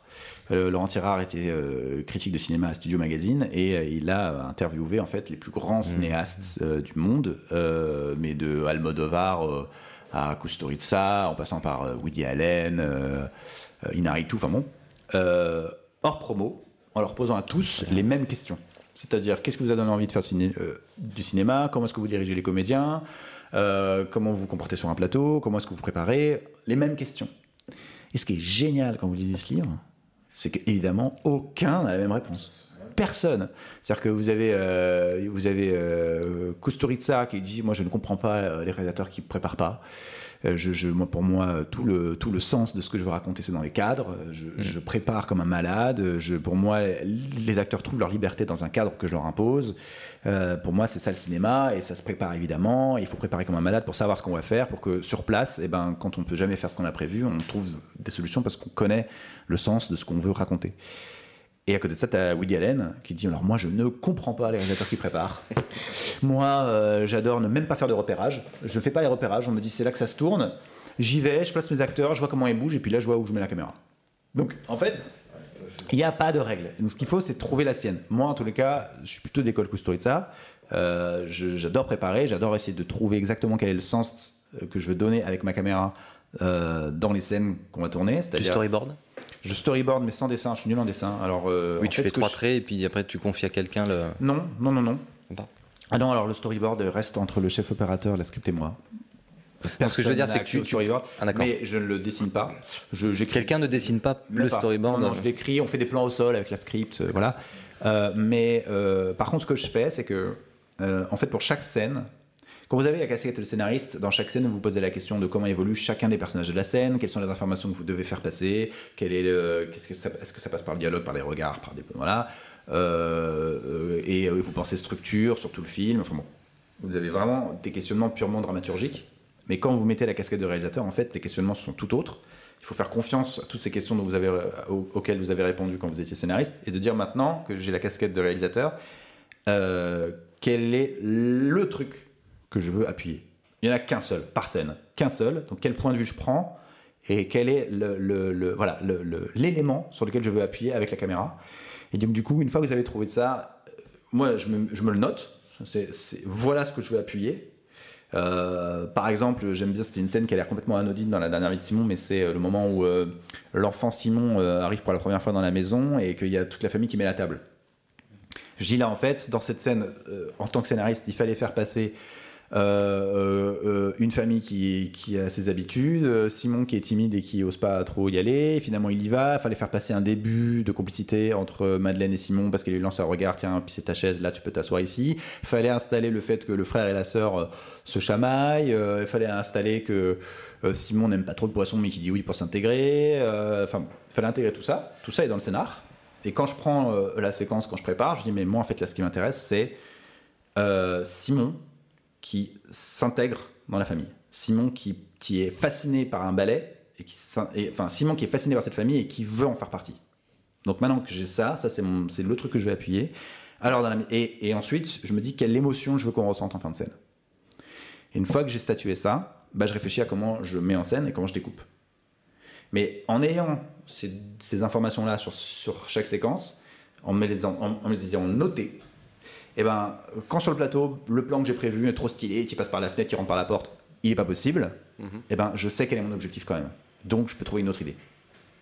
J'ai pas à me replonger dans un, enfin, j'ai pas à être dans le speed du plateau, j'ai pas à me replonger dans, ce, dans cette réflexion qui demande en fait du temps, de se poser, d'être hors stress et qui est très très bien de faire avant même la préparation. Je me suis pris un mois où j'ai tout découpé le scénario euh, avant le début de la prépa pour déjà avoir une, une réponse à toutes les questions. Donc oui évidemment, je n'ai pas arrêté de faire des compromis et des concessions tout le temps sur chaque scène, que ce soit en préparation ou d'un coup bah t'aimerais bien avoir euh, 10 jours avec un steadicam, en fait t'en as que 3. T'aimerais bien avoir une grue trois fois, en fait t'en as pas. Euh, t'aimerais bien, t'aimerais bien, t'aimerais rien. Donc au début, t'as tout, tous tes souhaits, et puis au fur et à mesure, le premier assistant, c'est lui qui m'a dit ça. Il m'a dit alors, euh, la première semaine, euh, c'est le fantasme. Et après la première semaine, on va commencer à rentrer dans le réel. Donc on va, ça va être que des deuils. Donc euh, ça c'est pas possible, ça c'est pas possible. Ça, le décor qu'on a trouvé, tu pourras pas faire ça. Et tu ne fais que sacrifier. Mais du coup, tu te recentres sur ce qu'il y a de plus important. Et généralement, quelque chose que tu peux raconter par euh, euh, un travelling avant au lieu de trois plans de grue, bah, ce sera plus puissant de toute façon. Et plus gorgé de sens de toute façon. Comment tu as fait ton. Comment tu as abordé le casting en fait? Alors, euh, pareil pour ces questions d'argent. euh, moi, mon flip numéro un, j'avais un flip sur ce film, c'était que les enfants soient mauvais. C'est-à-dire, si les enfants sont mauvais, c'est foutu. Il y a une demi-heure d'enfants au début du film. S'ils sont mauvais, personne n'achètera et le concept fantastique et la proposition d'histoire. Personne n'aura envie de continuer. S'ils sont mauvais, le film est foutu. Donc, euh, c'était mon plus grand stress. Euh, Peut-être aussi parce que c'était quelque chose que je maîtrise pas tout à fait, évidemment, parce qu'il y a quelque chose où il faut les trouver, les enfants. Si on les trouve pas, on les trouve pas. Donc j'ai mis tout, j'ai proposé à ce qu'on mette tout l'argent du casting dans la recherche des enfants, donc dans une vraie équipe casting d'enfants, Fanny de Doncel, Béatrice Coutreau, Pierre Samonali, qui ont cherché, ils ont vu euh, 200 enfants, Euh, ce qui peut paraître beaucoup, mais en fait c'est peu. Euh, Pour trouver des enfants qui ont cette qualité de jeu, euh, il y a quelques années, il fallait en voir 2000. Mais c'est peut-être le seul euh, avantage de cette société où maintenant euh, tout le monde se filme avec les téléphones, c'est que les enfants ont vachement, l'habitude de- vachement plus l'habitude de la caméra et sont donc euh, meilleurs. Euh, et sur les 200, en plus de ça, il fallait trouver des enfants qui sont non seulement bons, mais qui ressemblent physiquement aux ados. bien sûr. Que donc j'avais choisi, je fais un flashback. Du coup, comme je voulais mettre tout l'argent des castings, enfin alloué au casting pour le casting enfant, je n'avais rien pour le casting euh, adulte ou adulte. Euh, mais bon, euh, l'avantage d'avoir été assistant casting, c'est que je savais très bien comment faire. J'avais des liens avec les agents, et donc je m'en suis occupé. J'ai appelé les agents. euh, on a quand même pu s'offrir une consultation par Nathalie Chéron, qui est une directrice de casting, dont j'ai été l'assistant longtemps, donc je la connaissais très bien, et qui m'a donné quelques noms, quelques idées. Et sinon, bah, aussi, je me suis dit, c'est une occasion, je suis jeune réalisateur, c'est une occasion de rencontrer toute une génération de jeunes comédiens que je ne connais pas moi-même. Et ça, c'est un truc que je referai sur tous mes films. Je veux absolument faire les essais. Parce que, en fait, c'est long et fastidieux, c'est vrai. Mais le fait de rencontrer tous ces acteurs, déjà, c'est super enrichissant. Et je trouve que non seulement on choisit un acteur pour sa, prestation aux essais, mais on choisit aussi un acteur pour, la relation qui se crée entre nous. C'est-à-dire que ça sert à rien de prendre un acteur qui est bon si vous sentez que vous aurez, vous trop de mal à le diriger, que vous ne comprenez pas dans la direction. Donc je prenais vraiment le temps à chaque fois, une bonne grosse demi-heure avec chaque comédien, pour faire plusieurs prises et voir si dans, ma direction, ils comprenaient ce que je voulais dire, s'il y avait une connexion. Si c'est faire aussi, euh, si. euh, Oui, voilà. puis si on se comprenait même presque Ouais. sensoriellement, euh, il y a un truc qui est un peu, euh, mystique là-dedans. C'est-à-dire que, euh, peut-être c'est ma manière de le diriger, mais je, je, je, je, je- je dis peu de mots. Je pense qu'il faut dire peu de mots pour diriger les comédiens. Plus, vous- plus vous les noyez d'intellect, plus ils se déconnectent de leur émotion, je, je pense. Donc il faut être très résumé dans les mots. Et du coup, il y a autre chose qui passe, quelque chose de plus sensoriel qui passe entre, entre nous. Donc voir s'il y a cette connexion-là ou, ou non. Et la seule façon de le voir, c'est de diriger soi-même les essais. Donc euh, je les ai fait seul. Ça m'a pris deux mois. J'ai vu 50 euh, Madeleine Ado, 50 euh, Simon et, enfin dans ces deux apparences principales. Et voilà. Et par exemple, mon, et mon frère, pour la petite histoire, ne, ne voulait pas passer les castings. Il est comédien, hein. il est comédien au théâtre, à la télé, au cinéma. Enfin, il vraiment, c'était pas la question, mais il disait Léo, c'est compliqué. Je dis quoi? Je dis bah, euh, soit, je- soit tu me prends et c'est compliqué, soit tu me prends pas et c'est compliqué. Donc, euh, est-ce que tu veux vraiment qu'on se lance dans ce truc-là, quoi? Je dis, mais c'est trop con, Martin. euh, Il y a un rôle qui pourrait être, qui pourrait aller. Vas-y, passe les essais, quoi. Et il les a passés. il a été euh, formidable. Donc, et tout le monde, était, tout le monde était aussi d'accord que moi. Donc, il a vraiment eu le rôle parce que c'était le rôle. Voilà. D'accord. Et Benjamin Voisin, c'était un- une rencontre euh, complètement fortuite ou quelqu'un te l'avait euh, recommandé ou... Fortuite, pareil. Euh, il était dans la liste des, jeunes comédiens d'une agent que j'aime beaucoup, Marie Prouzet. et elle m'a dit, elle pourrait te plaire. et il a passé des essais. Et je l'ai pas vu tout de suite d'ailleurs. Je l'ai vraiment vu en regardant en vidéo. Benjamin, c'est très étonnant. Il y a des acteurs comme ça où dans la dans la vie, quand vous le dirigez, quand vous regardez hors caméra, il se passe des choses. Évidemment, c'est un super comédien. Mais quand vous regardez sur l'image, il passe 10 000 fois plus de choses. C'est très étrange. Ça dépend. Puis il y a des comédiens où vous dites dans la vie, putain, c'est ouf ce qu'il envoie, puis vous regardez à l'image, vous retrouvez pas grand chose. C'est très étonnant, c'est un, truc un peu mystique comme ça. Et Benjamin, je l'ai vraiment vu quand j'ai regardé les essais. Sur place, je me suis pas dit, tiens, c'est lui. En regardant les essais, j'ai fait, oh, ah ouais, non mais si, bien sûr, c'est lui, évidemment. Et d'ailleurs, euh, euh, je, je- je ne suis pas le seul apparemment, puisque après la dernière vie de Simon, Il a enchaîné. il est le premier rôle Oui. du Ozon et le premier rôle du prochain Giannoli. Voilà. Donc, euh, tout Et va il a joué euh, chez Benjamin Parent Et dans un film qui est sorti euh, déjà euh, un mois avant euh, Absolument. la, dernière, la dernière vie de Simon Ouais. et je trouve ça euh, je trouve ça assez étonnant mais je pense que Ah bah c'est l'année vraiment je pense qu'il va il va vraiment exploser cette année Ah, c'est l'année Benjamin. Il aura, la, il, aura, il aura le César, on sait pas encore pour lequel, mais en tout cas c'est lui qui a le meilleur espoir masculin peut-être Ah oui, c'est ça. On sait pas pour quel film, mais c'est sûr qu'il l'aura. combien de temps pour le repérage ou trouver les décors euh, Euh, en fait, c'est Sabrina qui était en vacances à la presqu'île de Crozon euh, pendant qu'on écrivait et qui d'un coup s'est dit mais euh, ça ressemble vachement à ce qu'on écrit quand même, de la forêt sur de la falaise sur de la mer. Il n'y a pas beaucoup beaucoup d'endroits en France qui, qui, qui est ça et Crozon a l'air de beaucoup, enfin a l'air de cocher pas mal de cases. Et j'y suis allé et j'ai confirmé quoi. J'ai dit putain mais c'est vrai que c'est vraiment là quoi, c'est trop beau et tout. Donc, heureusement qu'on a eu l'aide de la région Bretagne pour tourner là. Et puis euh, après, on a trouvé la maison, qui est, je trouve, enfin, moi j'ai eu une grosse émotion quand on a trouvé cette maison, parce que c'était exactement euh, le fantasme que j'avais euh, de cet endroit. Il se trouve qu'en fait, au bout de leur jardin, il y avait les trous que vous voyez dans le film, quand même dingue. Donc tout, tout était finalement Tout était là. localisé. euh, Ah, tout était là, c'était notre studio, la presqu'île de Crozon était notre studio. euh, tout, a été tourné à Morgat, Crozon, euh, c'était génial pour ça. donc euh, l'intérieur de la de la maison c'est vraiment dans Non, la maison L'intérieur c'est maison, ça, à l'intérieur maison, ça a été une galère sur le tournage parce qu'on on, on l'a perdu à une semaine du début. Et on avait mis deux mois à la trouver, l'intérieur maison. Donc euh, on, je continue les repérages. Heureusement, on commençait pas par les intérieurs, on commençait par les extérieurs. Donc on est arrivé dans la maison au bout de la cinquième semaine de tournage. Mais donc euh, pendant, ouais, pendant trois semaines, ça a été euh, stressant parce que non seulement il fallait assurer la déco sur le plateau, et- mais il fallait en plus que l'équipe déco, ils étaient quatre, hein, que l'équipe déco en plus de ça s'occupe de trouver une autre maison et de l'investir. Donc ouais non, ça ça a été un gros stress. Ouais, toujours Mais il s'est passé plein de trucs euh, pendant le tournage. Si vous voulez, je retourne sur le tournage euh, pour continuer l'histoire de la production. Donc, on se disait, c'était Diaphane à distributeur, euh, Canal+, la région Bretagne. Il y avait un vendeur euh, qui mettait 600 000 euros à l'époque. Et et première semaine de tournage, c'est idyllique sur le plateau. Il se passe, c'est génial, vraiment. Le kiff, trop bien, tout le monde trop content. Tout le monde, est- franchement, je, je pouvais pas rêver mieux. Je vis un rêve. Mais aucune nouvelle de Grégoire. Un peu bizarre quand même. Je me dit, bon, euh, producteur, premier film, euh, bon. Euh, deuxième semaine, toujours pas de nouvelles. Donc euh, j'appelle Grégoire, je lui fais euh, Grégoire, ça va et tout. Il me fait Ouais, mec, ouais, ouais, ça va super. euh, bon, écoute, non, là, c'est un peu speed au bureau. euh, je te raconterai là, mais euh, écoute, je vois les rushs, euh, c'est virtuose, il me dit. Il avait jamais utilisé de terme comme ça euh, sur rien, c'est quelqu'un d'assez réservé. Je, virtu. Bon, bah, euh, écoute, super, je suis, ravi que tu sois content. Ah non, vraiment, c'est super, continue comme ça. Puis quand t'avais fait ton moodboard avec que des images de films américains, je me disais, mais comment il va faire ça? Ouais, ouais, bah, ça le fait, putain, ça envoie les images, trop bien. euh, continue, continue comme ça, c'est top, allez, à plus. bon, euh, la deuxième semaine passe, on arrive en troisième semaine. Je fais, ouais, Grégoire, euh, mais quand est-ce que tu viens nous voir? Enfin, je sais pas, t'as pas envie de venir? Tu t'es battu pendant tro- trois ans pour fabriquer le film. T'as pas envie de venir sur le plateau un peu euh?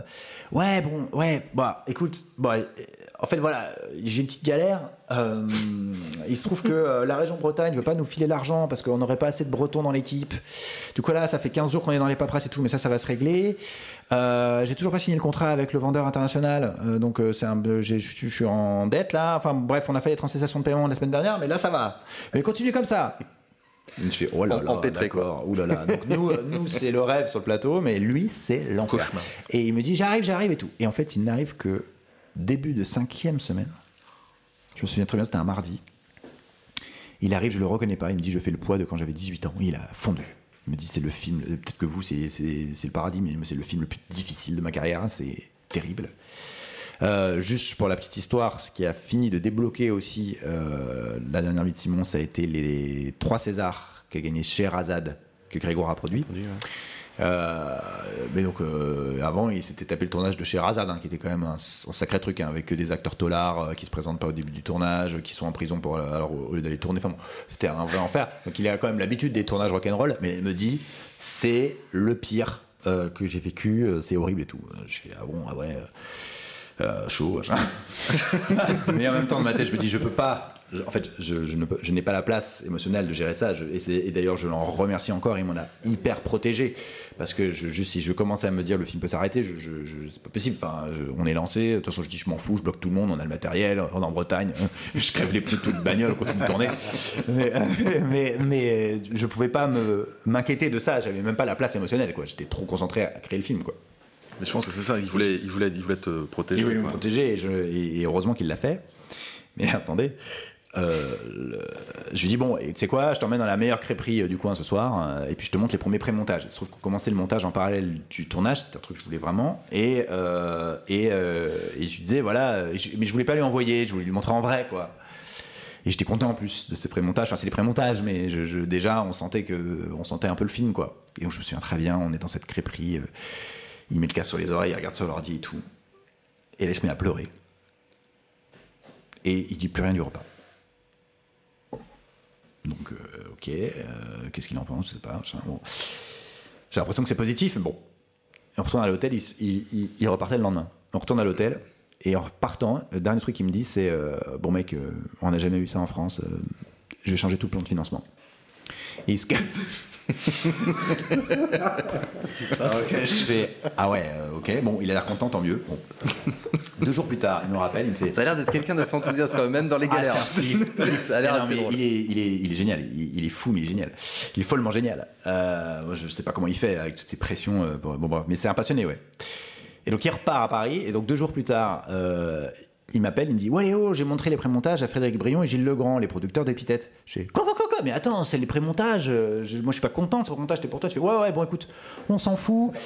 Il me dit d'arrêter avec Diafana, on va aller voir Gaumont. Euh, ils sont hyper intéressés, euh, ils sont hyper intéressés par le truc, ils veulent coproduire. Euh, ils me disent de- d'envoyer le vendeur, enfin d'arrêter avec le vendeur international qui me demande trop de thunes. Du coup, je pense que je vais arrêter avec lui. Je fais attends, attends, Grégoire, on parle de 600 000 euros là, on parle d'un tiers du budget, de quoi tu parles? Il me dit ouais, je sais mec, je sais, mais je, je sais pas, je, je, je- je te redis, je ah, je te tiens au courant. Et deux jours après, je reçois un mail, il me dit écoute voilà, je m'endette d'un million d'euros. Euh, je veux garder les droits de ce truc. euh, on, on continue, on coprode avec Epithète. euh, On en rate avec le vendeur et tout ça. Ok, et ça pendant le tournage. hein. Et donc, euh, moi, je suis hyper flatté parce que c'est sur les rushs, quoi. Sur les rushs qu'ils se disent, putain, on rentre en copro, on garde les droits de ce truc. Donc, génial. Donc là, idyllique. On finit le tournage, je pars au montage, idyllique aussi, c'est-à-dire que le, montage se passe hyper bien, euh, on a des retours ultra enthousiastes, on fait des projections test du film, les gens sont super enthousiastes, enfin on a un vraiment un rêve, on a un accueil euh, génial, génial. Et on en revient à Diafana. Euh, Diafana voit le film. Alors, faut savoir aussi que, ah oui, euh, pendant le film aussi, ils- nous ont lâché Diafana parce qu'ils ne sont pas entendus sur la thune. Enfin, bon. enfin en tous les cas, ça, a été assez compliqué. Mais bon, on s'est dit, vas-y, regarde le, regardez le film quand même. Bon, ils regardent le film. Le film s'arrête. Donc, le film que vous avez vu, hein, il est fini, quasi. Enfin, à l'étape du montage, mais euh, le montage fini. Ils se retournent vers moi et ils font. euh, c'est bizarre. Hein. Euh, savoir que vous êtes euh, enfin, la projection a eu euh, au Grand Action, qui est un petit cinéma au centre de Paris, là, où se, là projettent d'ailleurs beaucoup de films aussi où il y a beaucoup de projections professionnelles. Donc vous êtes cinq dans la salle, vous, vous, le producteur, les distributeurs. Vous, vous montrez votre film. Donc c'est quand même un moment, bon, c'est bizarre. hein. Je fais comment ça? Bah, c'est pas du tout ce qu'on avait dit. Je sais pas qu'est-ce qu'on avait dit. Il dit bah on avait parlé de Vincent pas d'écaille en référence. On avait parlé de Franju, on avait beaucoup parlé de, on avait, beaucoup parlé de j'ai pas osé leur dire à l'époque, je sais même pas qui c'était Franju. tu vois. Et, ils me disent, ils me et là il y a un petit côté, euh, là il y a un petit côté, euh, il y a, il y a un petit côté Spielberg, non? Alors que c'est peut-être le meilleur compliment qu'on puisse me faire, hein, mais eux, ça avait pas l'air de leur faire plaisir du tout. Et euh, je dis bah euh, ouais, Bah ouais. Sauf que non, euh, c'était pas bien du tout. Et, et ils ont rendu le film. Ce qui arrive très rarement à un distributeur qui s'est engagé sur un film et qui le rend, qui dit je ne le sortirai pas. Donc moi, sur le moment, j'étais super content en fait, parce que je me disais, mais ils n'ont pas compris le film, donc ils l'auraient très mal sorti. Tant mieux, on va aller voir Gaumont. Sauf que là, mais traversée du désert. Aucun distributeur sur la place de Paris ne veut du film. Donc là, on est, on est quand même euh, ap- après le montage, on est d'accord. Tout On ça, ça le montage terminé, le film, film, film terminé quasiment. Terminé. J'ai même, Ah, euh, je me demande si à ce moment-là, on n'avait pas fini, euh, quasiment fini les effets spéciaux, la musique et tout. Ouais, ouais, on est vraiment vers Vous la êtes fin. sans distributeur à ce moment-là. Sans distributeur. C'est chaud. Et tout le monde nous dit non, surtout. Mais surtout, tout le monde nous dit non en sortant en larmes des projections. La tête de Grégoire à ce moment-là, c'est quoi? Ah, lui, euh, lui- Le pauvre Grégoire. lui. Avec le sourire, ah les gars, c'est cool. Non, là, ça commence, à devenir, ça commence à devenir difficile. euh, mais bon, et ça reste Grégoire. euh, il croit ça. il- il- il- et puis il adore le film, vraiment. Il adore le film. Je comprends pas. Il y a un moment, c'est pas possible. Les gens vont arrêter d'avoir peur, quoi. Ils vont arrêter de dire ce qu'on nous a dit pendant toute la préparation. On ne fait pas ça en France. Si les réalisateurs étaient coréens, on l'aurait fait. Des trucs probables qu'on nous a sortis comme ça. Il y a un moment, ça suffit, quoi. Le film est là. En fait, le truc qui devenait difficile, c'est que sur le scénario, on se disait bon, bah, ils comprennent pas ce que ça va être. Mais là, le film est là, donc on, on peut plus, on peut plus mentir. C'est le film, quoi. Et donc là, vous avez un rejet de gens qui sont bouleversés par le film, qui disent on ne veut pas le sortir parce qu'on ne sait pas le vendre. Et ça a été super dur, parce que là, d'un coup, c'était presque une attaque directe, quoi. C'est un film qui nous ressemble tellement, euh, puis dont on était en plus tellement content. Un film, on fait des projections, les gens sortent en larmes. Enfin, tu fais, mais c'est quoi le problème? Les gens sortent trop contents. Pourquoi vous voulez pas le sortir, quoi? Et clairement, c'est, on ne sait pas comment faire venir des gens en salle. On ne sait pas comment les gens, comme il n'y a pas de casting, c'est pas une adaptation, euh, c'est un film familial, mais qui n'est pas de la comédie. On ne sait pas comment faire venir les gens en salle. Et on devenait fou. On disait, mais enfin, c'est pas possible, quoi. Même Wild Bunch, à un moment, ils ont hésité, finalement, non, pour les mêmes raisons, tout ça. Jusqu'à ce que, le jour de fête, euh, le voit, encore une fois, jour de fête, très loin du distributeur que je pensais s'attacherait au film. Mais à chaque étape, ça a été pareil. La leçon, c'est ne jamais avoir d'a priori c'est- et faire confiance aux rencontres. Jour de fête, très loin, ils n'avaient jamais fait de film populaire. Ils avaient, euh, leur plus gros succès, c'était Merci Patron, jusqu'à Papicha, là. Euh, ce sont des films, effectivement, beaucoup plus de niche, euh, beaucoup- euh, ou des documentaires. Mais un film, un, un film populaire comme ça, familial, il- je crois qu'il n'avait jamais, peut-être en, animation un petit peu, mais il n'en avait jamais fait en, en live. Et, et en fait, ils ont l'intelligence d'aller voir le film avec leurs ados. Ah, super. Et les ados sortent en disant Vous ne pouvez pas ne pas prendre ce film. et, ils ont, pris les risques avec nous. Et ce sont des gens mais formidables euh, qui, ont, qui ont été mais passionnés du film, qui m'ont fait une confiance absolue, qui m'ont intégré dans toutes les réflexions, que ce soit la bande-annonce, l'affiche, tout. Je pensais jamais dans, mon- fantasme pouvoir avoir une affiche comme celle qui est là, que j'adore, et qui est une affiche qui est clairement référence de ce cinéma, qui est clairement pas française. Et, ils ont été à fond pour me suivre dans cette envie-là. Ils ont été à fond pour, euh, pour sortir la BO du film, alors sur Deezer et Spotify, mais payer un remix stéréo pour pouvoir la sortir sur, euh, sur Deezer, qu'elle existe, la BO du film, parce qu'ils adorent la musique. Enfin, ils, ils ont été euh, formidables. Et donc, heureusement, parce que sinon, euh, Bah ouais. le film ne serait pas sorti. C'est fou. Bon.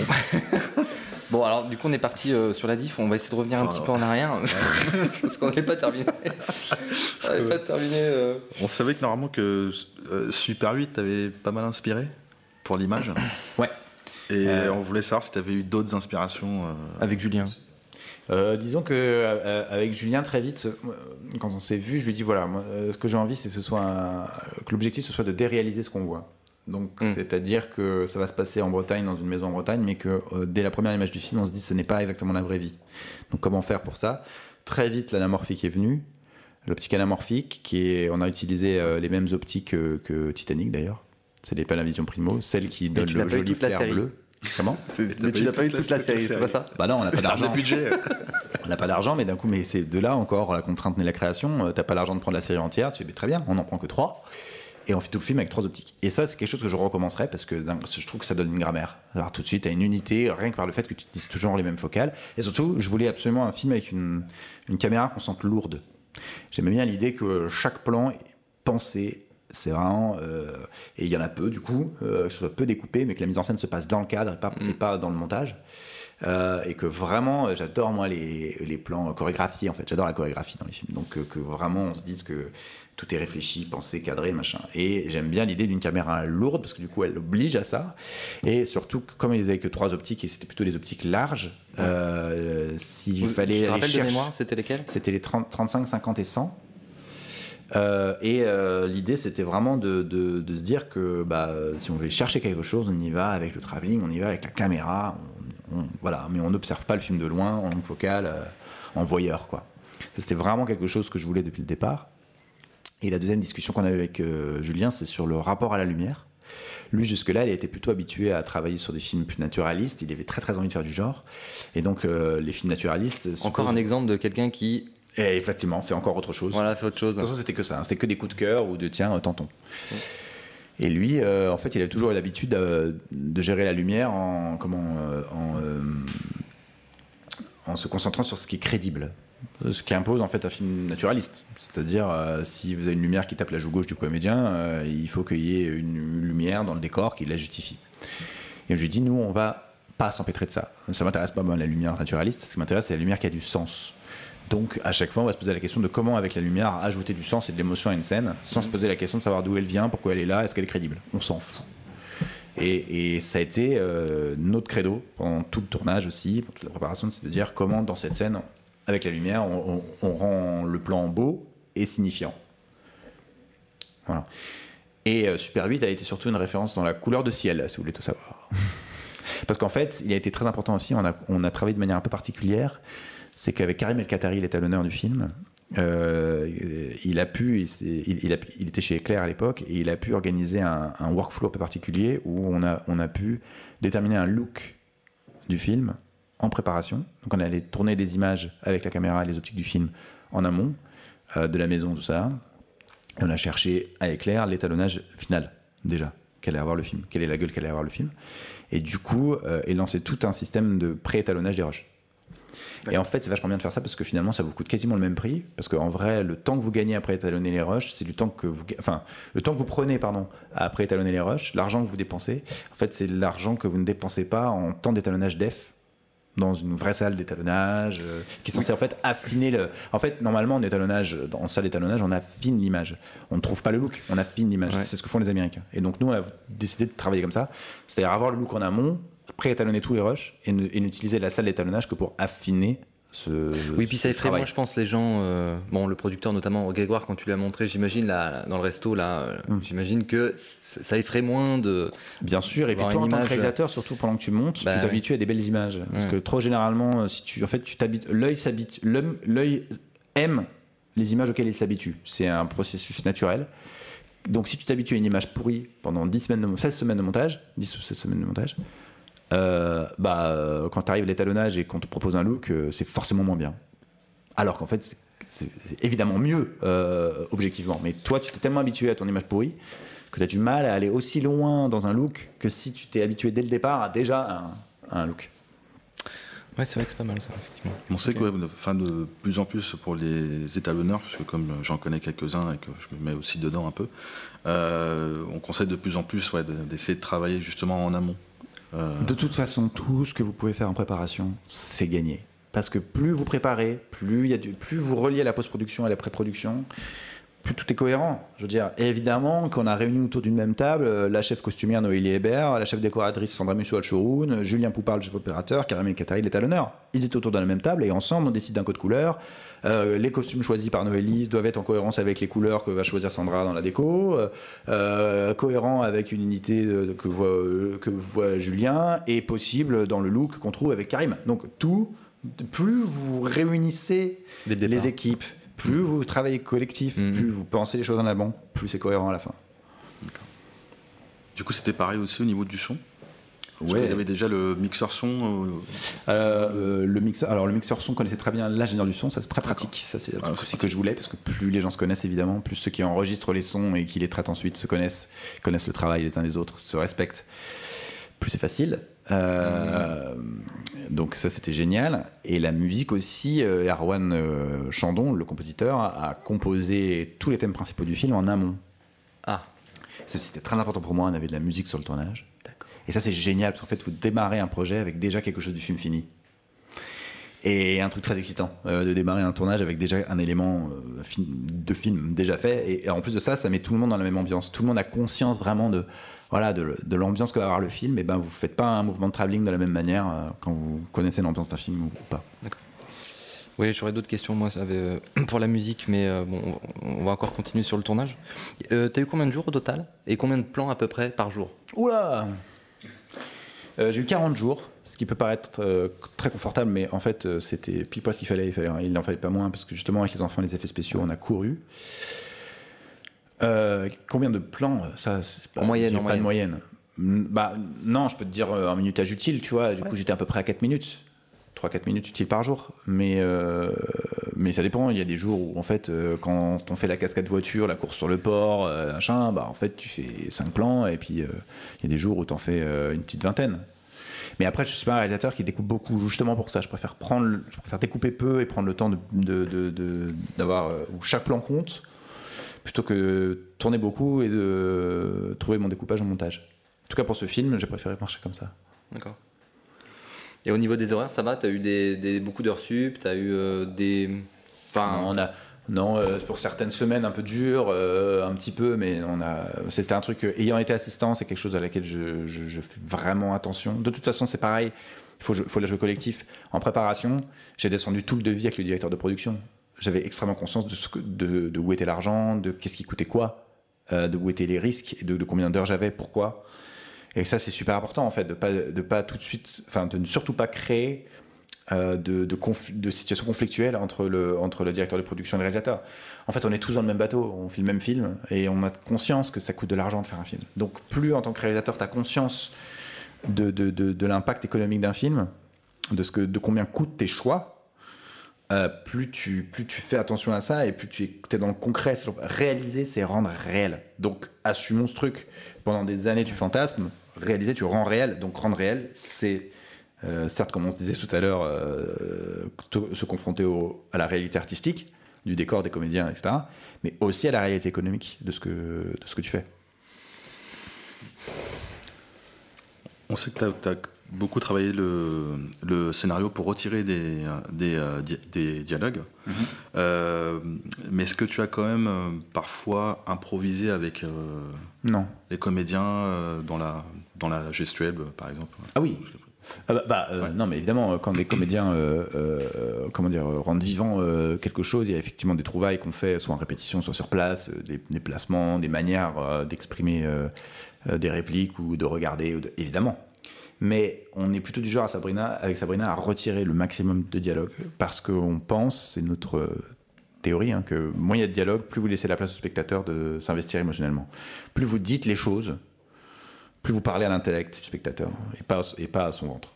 Donc, moins vous en dites, plus vous laissez la place euh, pour se projeter, interpréter, se faire son histoire. Donc, il faut en dire le moins possible. Et je suis plus attaché à comment les, les comédiens reçoivent l'information de comment ils la donnent.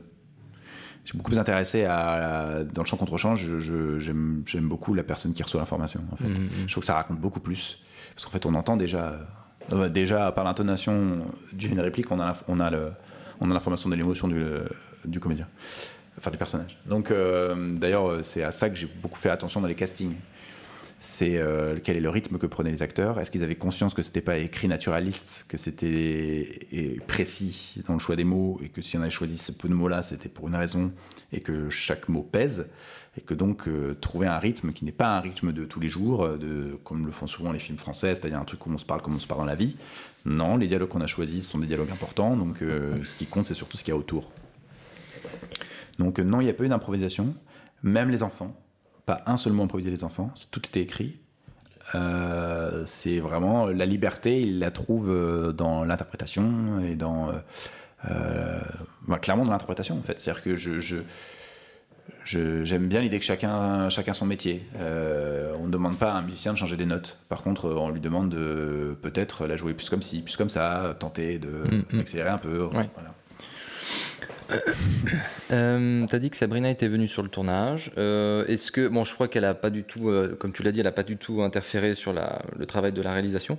Est-ce que néanmoins, tu t'es un moment un peu appuyé sur elle en disant, écoute, là, euh, peut-être qu'il faudrait améliorer cette scène ou est-ce qu'il faudrait la réécrire? Est-ce que tu eu, tu t'es retrouvé dans cette situation? Bah, L'intérêt d'avoir euh, la scénariste sur le tournage, c'est que euh, en fait, c'est la seule personne qui connaît aussi bien le texte que vous.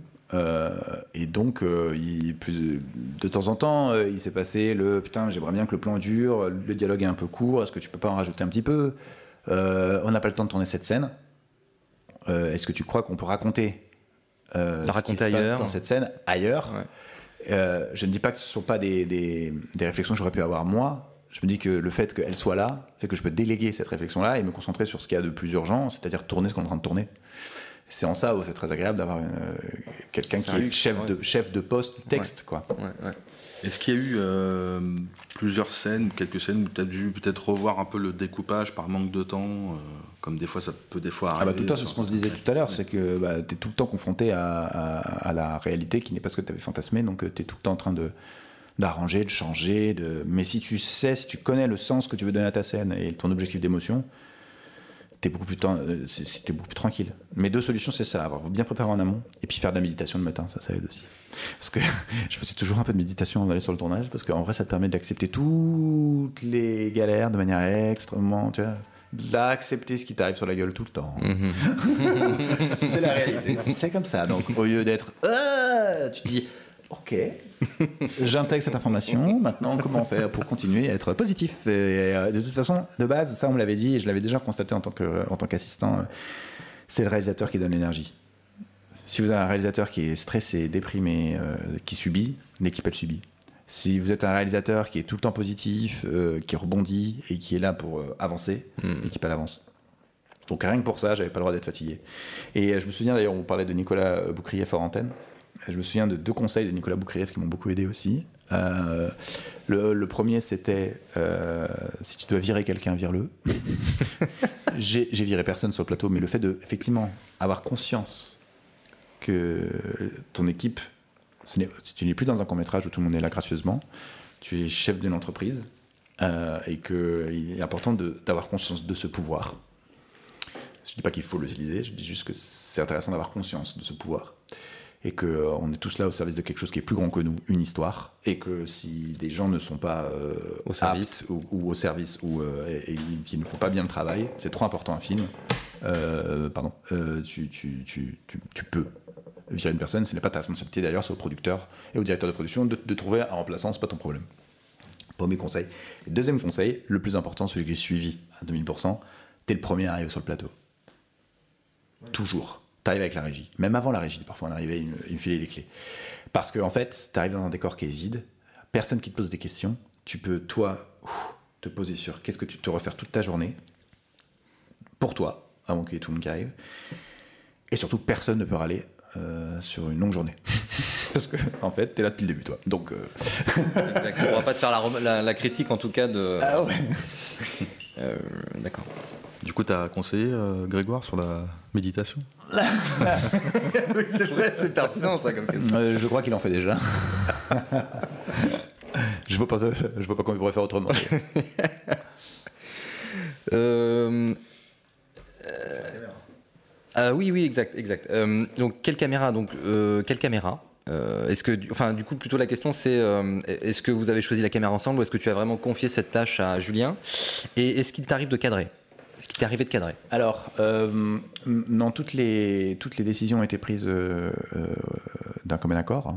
On réfléchit ensemble à quelle est la meilleure solution. On voulait une optique anamorphique. C'est très lourd. Il se trouve que euh, la Arri Alexa Mini supporte les optiques anamorphiques. Ça permettait d'avoir une caméra qui n'était pas non plus hors de portée pour, ce qui pour l'épaule et le stead.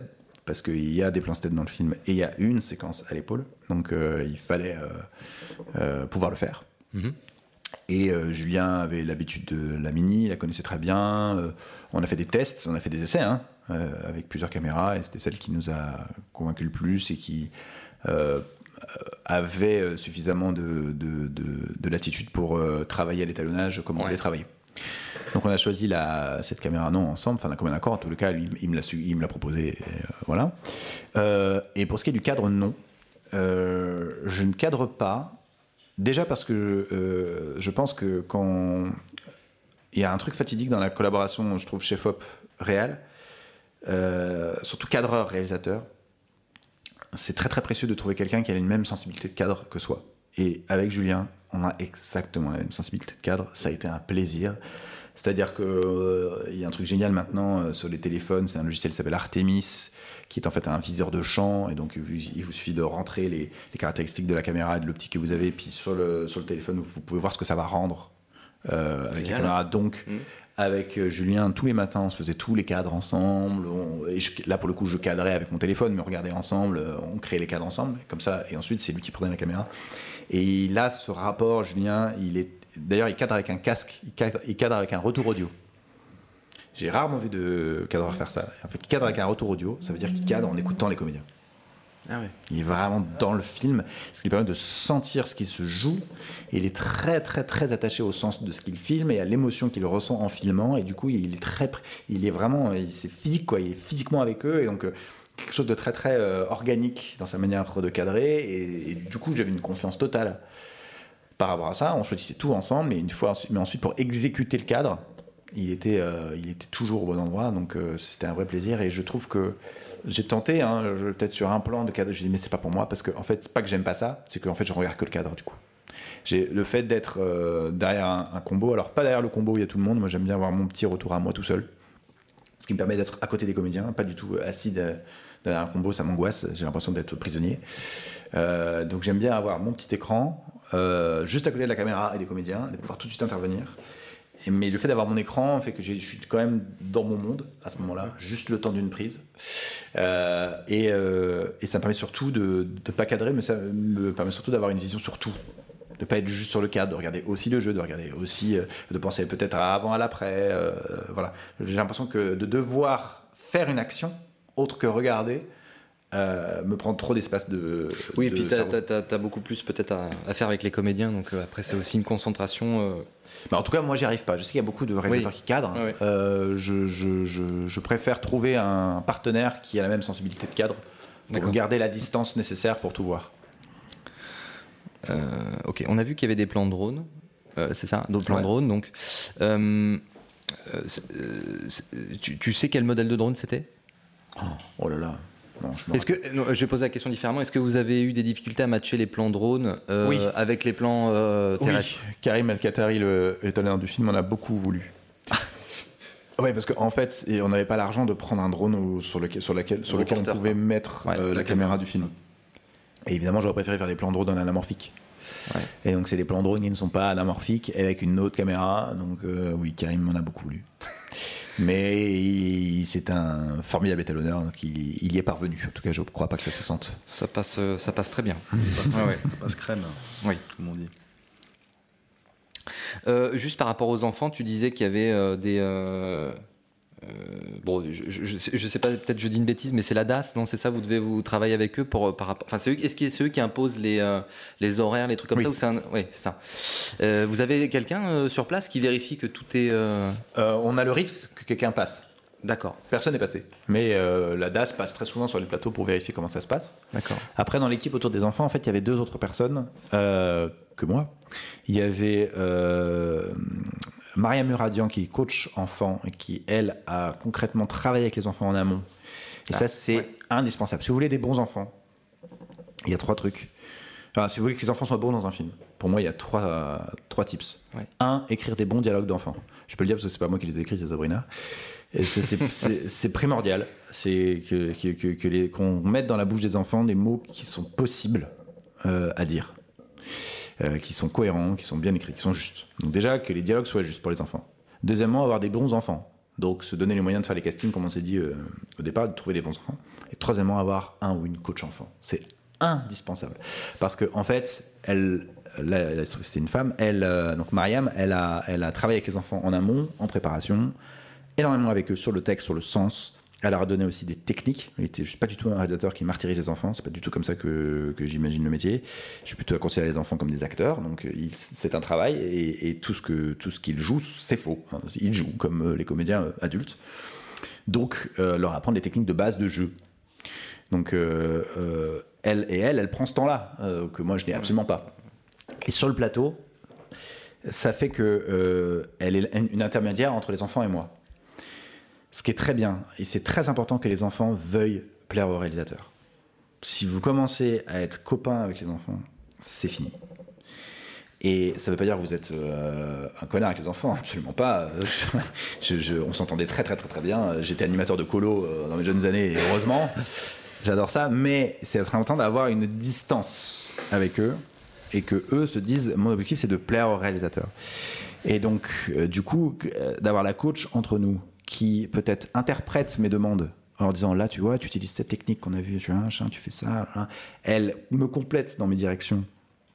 Et elle prend le relais quand, euh, pour, pour les gérer aussi. C'est-à-dire que vous donnez les directions aux enfants, puis derrière, vous avez 50 directions à donner à tous les autres membres de l'équipe. Vous n'êtes plus avec les enfants qui patientent. Un tournage, c'est long.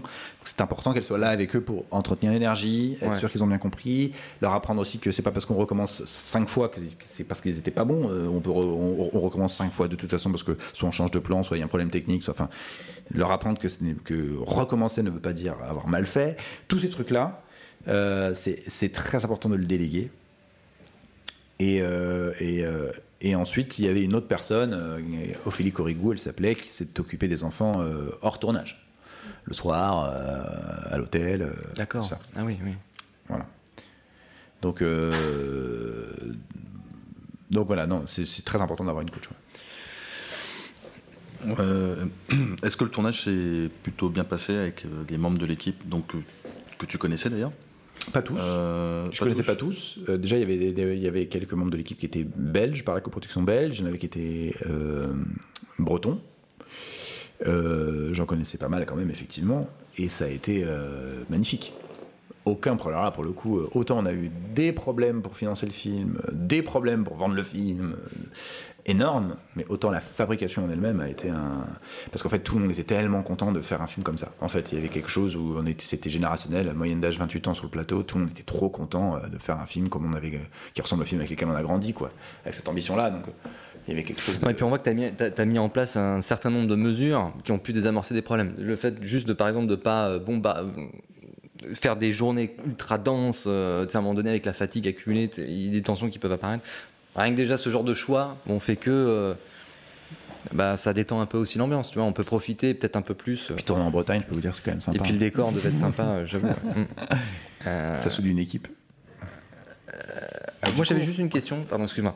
Euh, quand euh, Simon il est, au, enfin, il, est au bord du trou, tu sais, au moment où son copain est tombé, donc il- comment vous avez fait pour le plan, pour le sécuriser le petit? Ça aussi, c'est une drôle d'histoire. En fait, euh, je faisais les repérages euh, pour trouver euh, le trou. Ouais. Et il se trouve qu'avec le propriétaire de la maison, on- il finit par me dire Mais attends, il est trop beau de mon jardin. Bon. bah, bien sûr. Eh ben, ben, en fait, c'était pas du tout évident pour lui parce que je lui disais que d'autres trucs étaient très dangereux. Il me dit Mais là, c'est quand même très dangereux, c'est quand même 30 mètres de diamètre, 30 mètres de fond. Enfin, genre, bon. Et je découvre ça, je fais Mais il faut absolument faire ça là. C'est genre tellement impressionnant, hein. c'est parfait. Machin. Et je dis Mais comment je vais annoncer ça au directeur de production? Et, euh, et il me rejoignait, euh, le reste de l'équipe euh, de prépa me rejoignait deux jours après. Et je commence par ça. Je dis bon alors il faut que je vous montre un truc.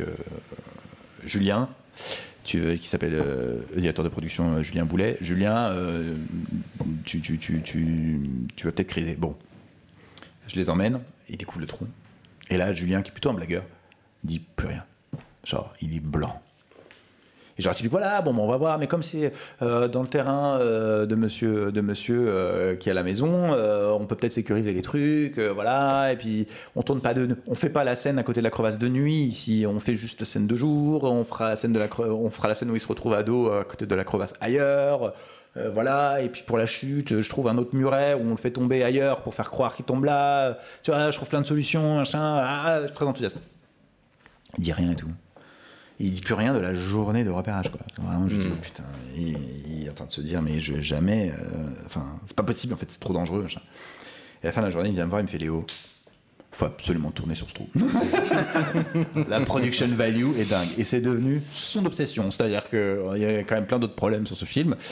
Mais le trou, alors là, il fallait tourner là. Là, c'était sûr et tout, ça allait amener un truc d'énorme au film. Enfin, bon, c'est devenu sa filmé passion. au drone aussi, c'est-à-dire que tu l'as Filmé filmé au aussi au drone aussi, ouais. Donc ça, pareil, euh, ça rajoute encore des. euh, des- des- Il y a- il y a- donc il n'y a pas eu de grue du, du tout, ça a toujours été en fait tous les plans. euh, Ouais, la seule euh, crue du film, c'est pour un plan, je sais pas si vous vous souvenez, à la fin, euh, avec la scène du fusil, à un moment où il perd, du, où il perd le sang, Ah oui. il perd son sang Oui, et on est en Ouais, top oui. shot, on tourne. Ça, c'est une petite grue. D'accord.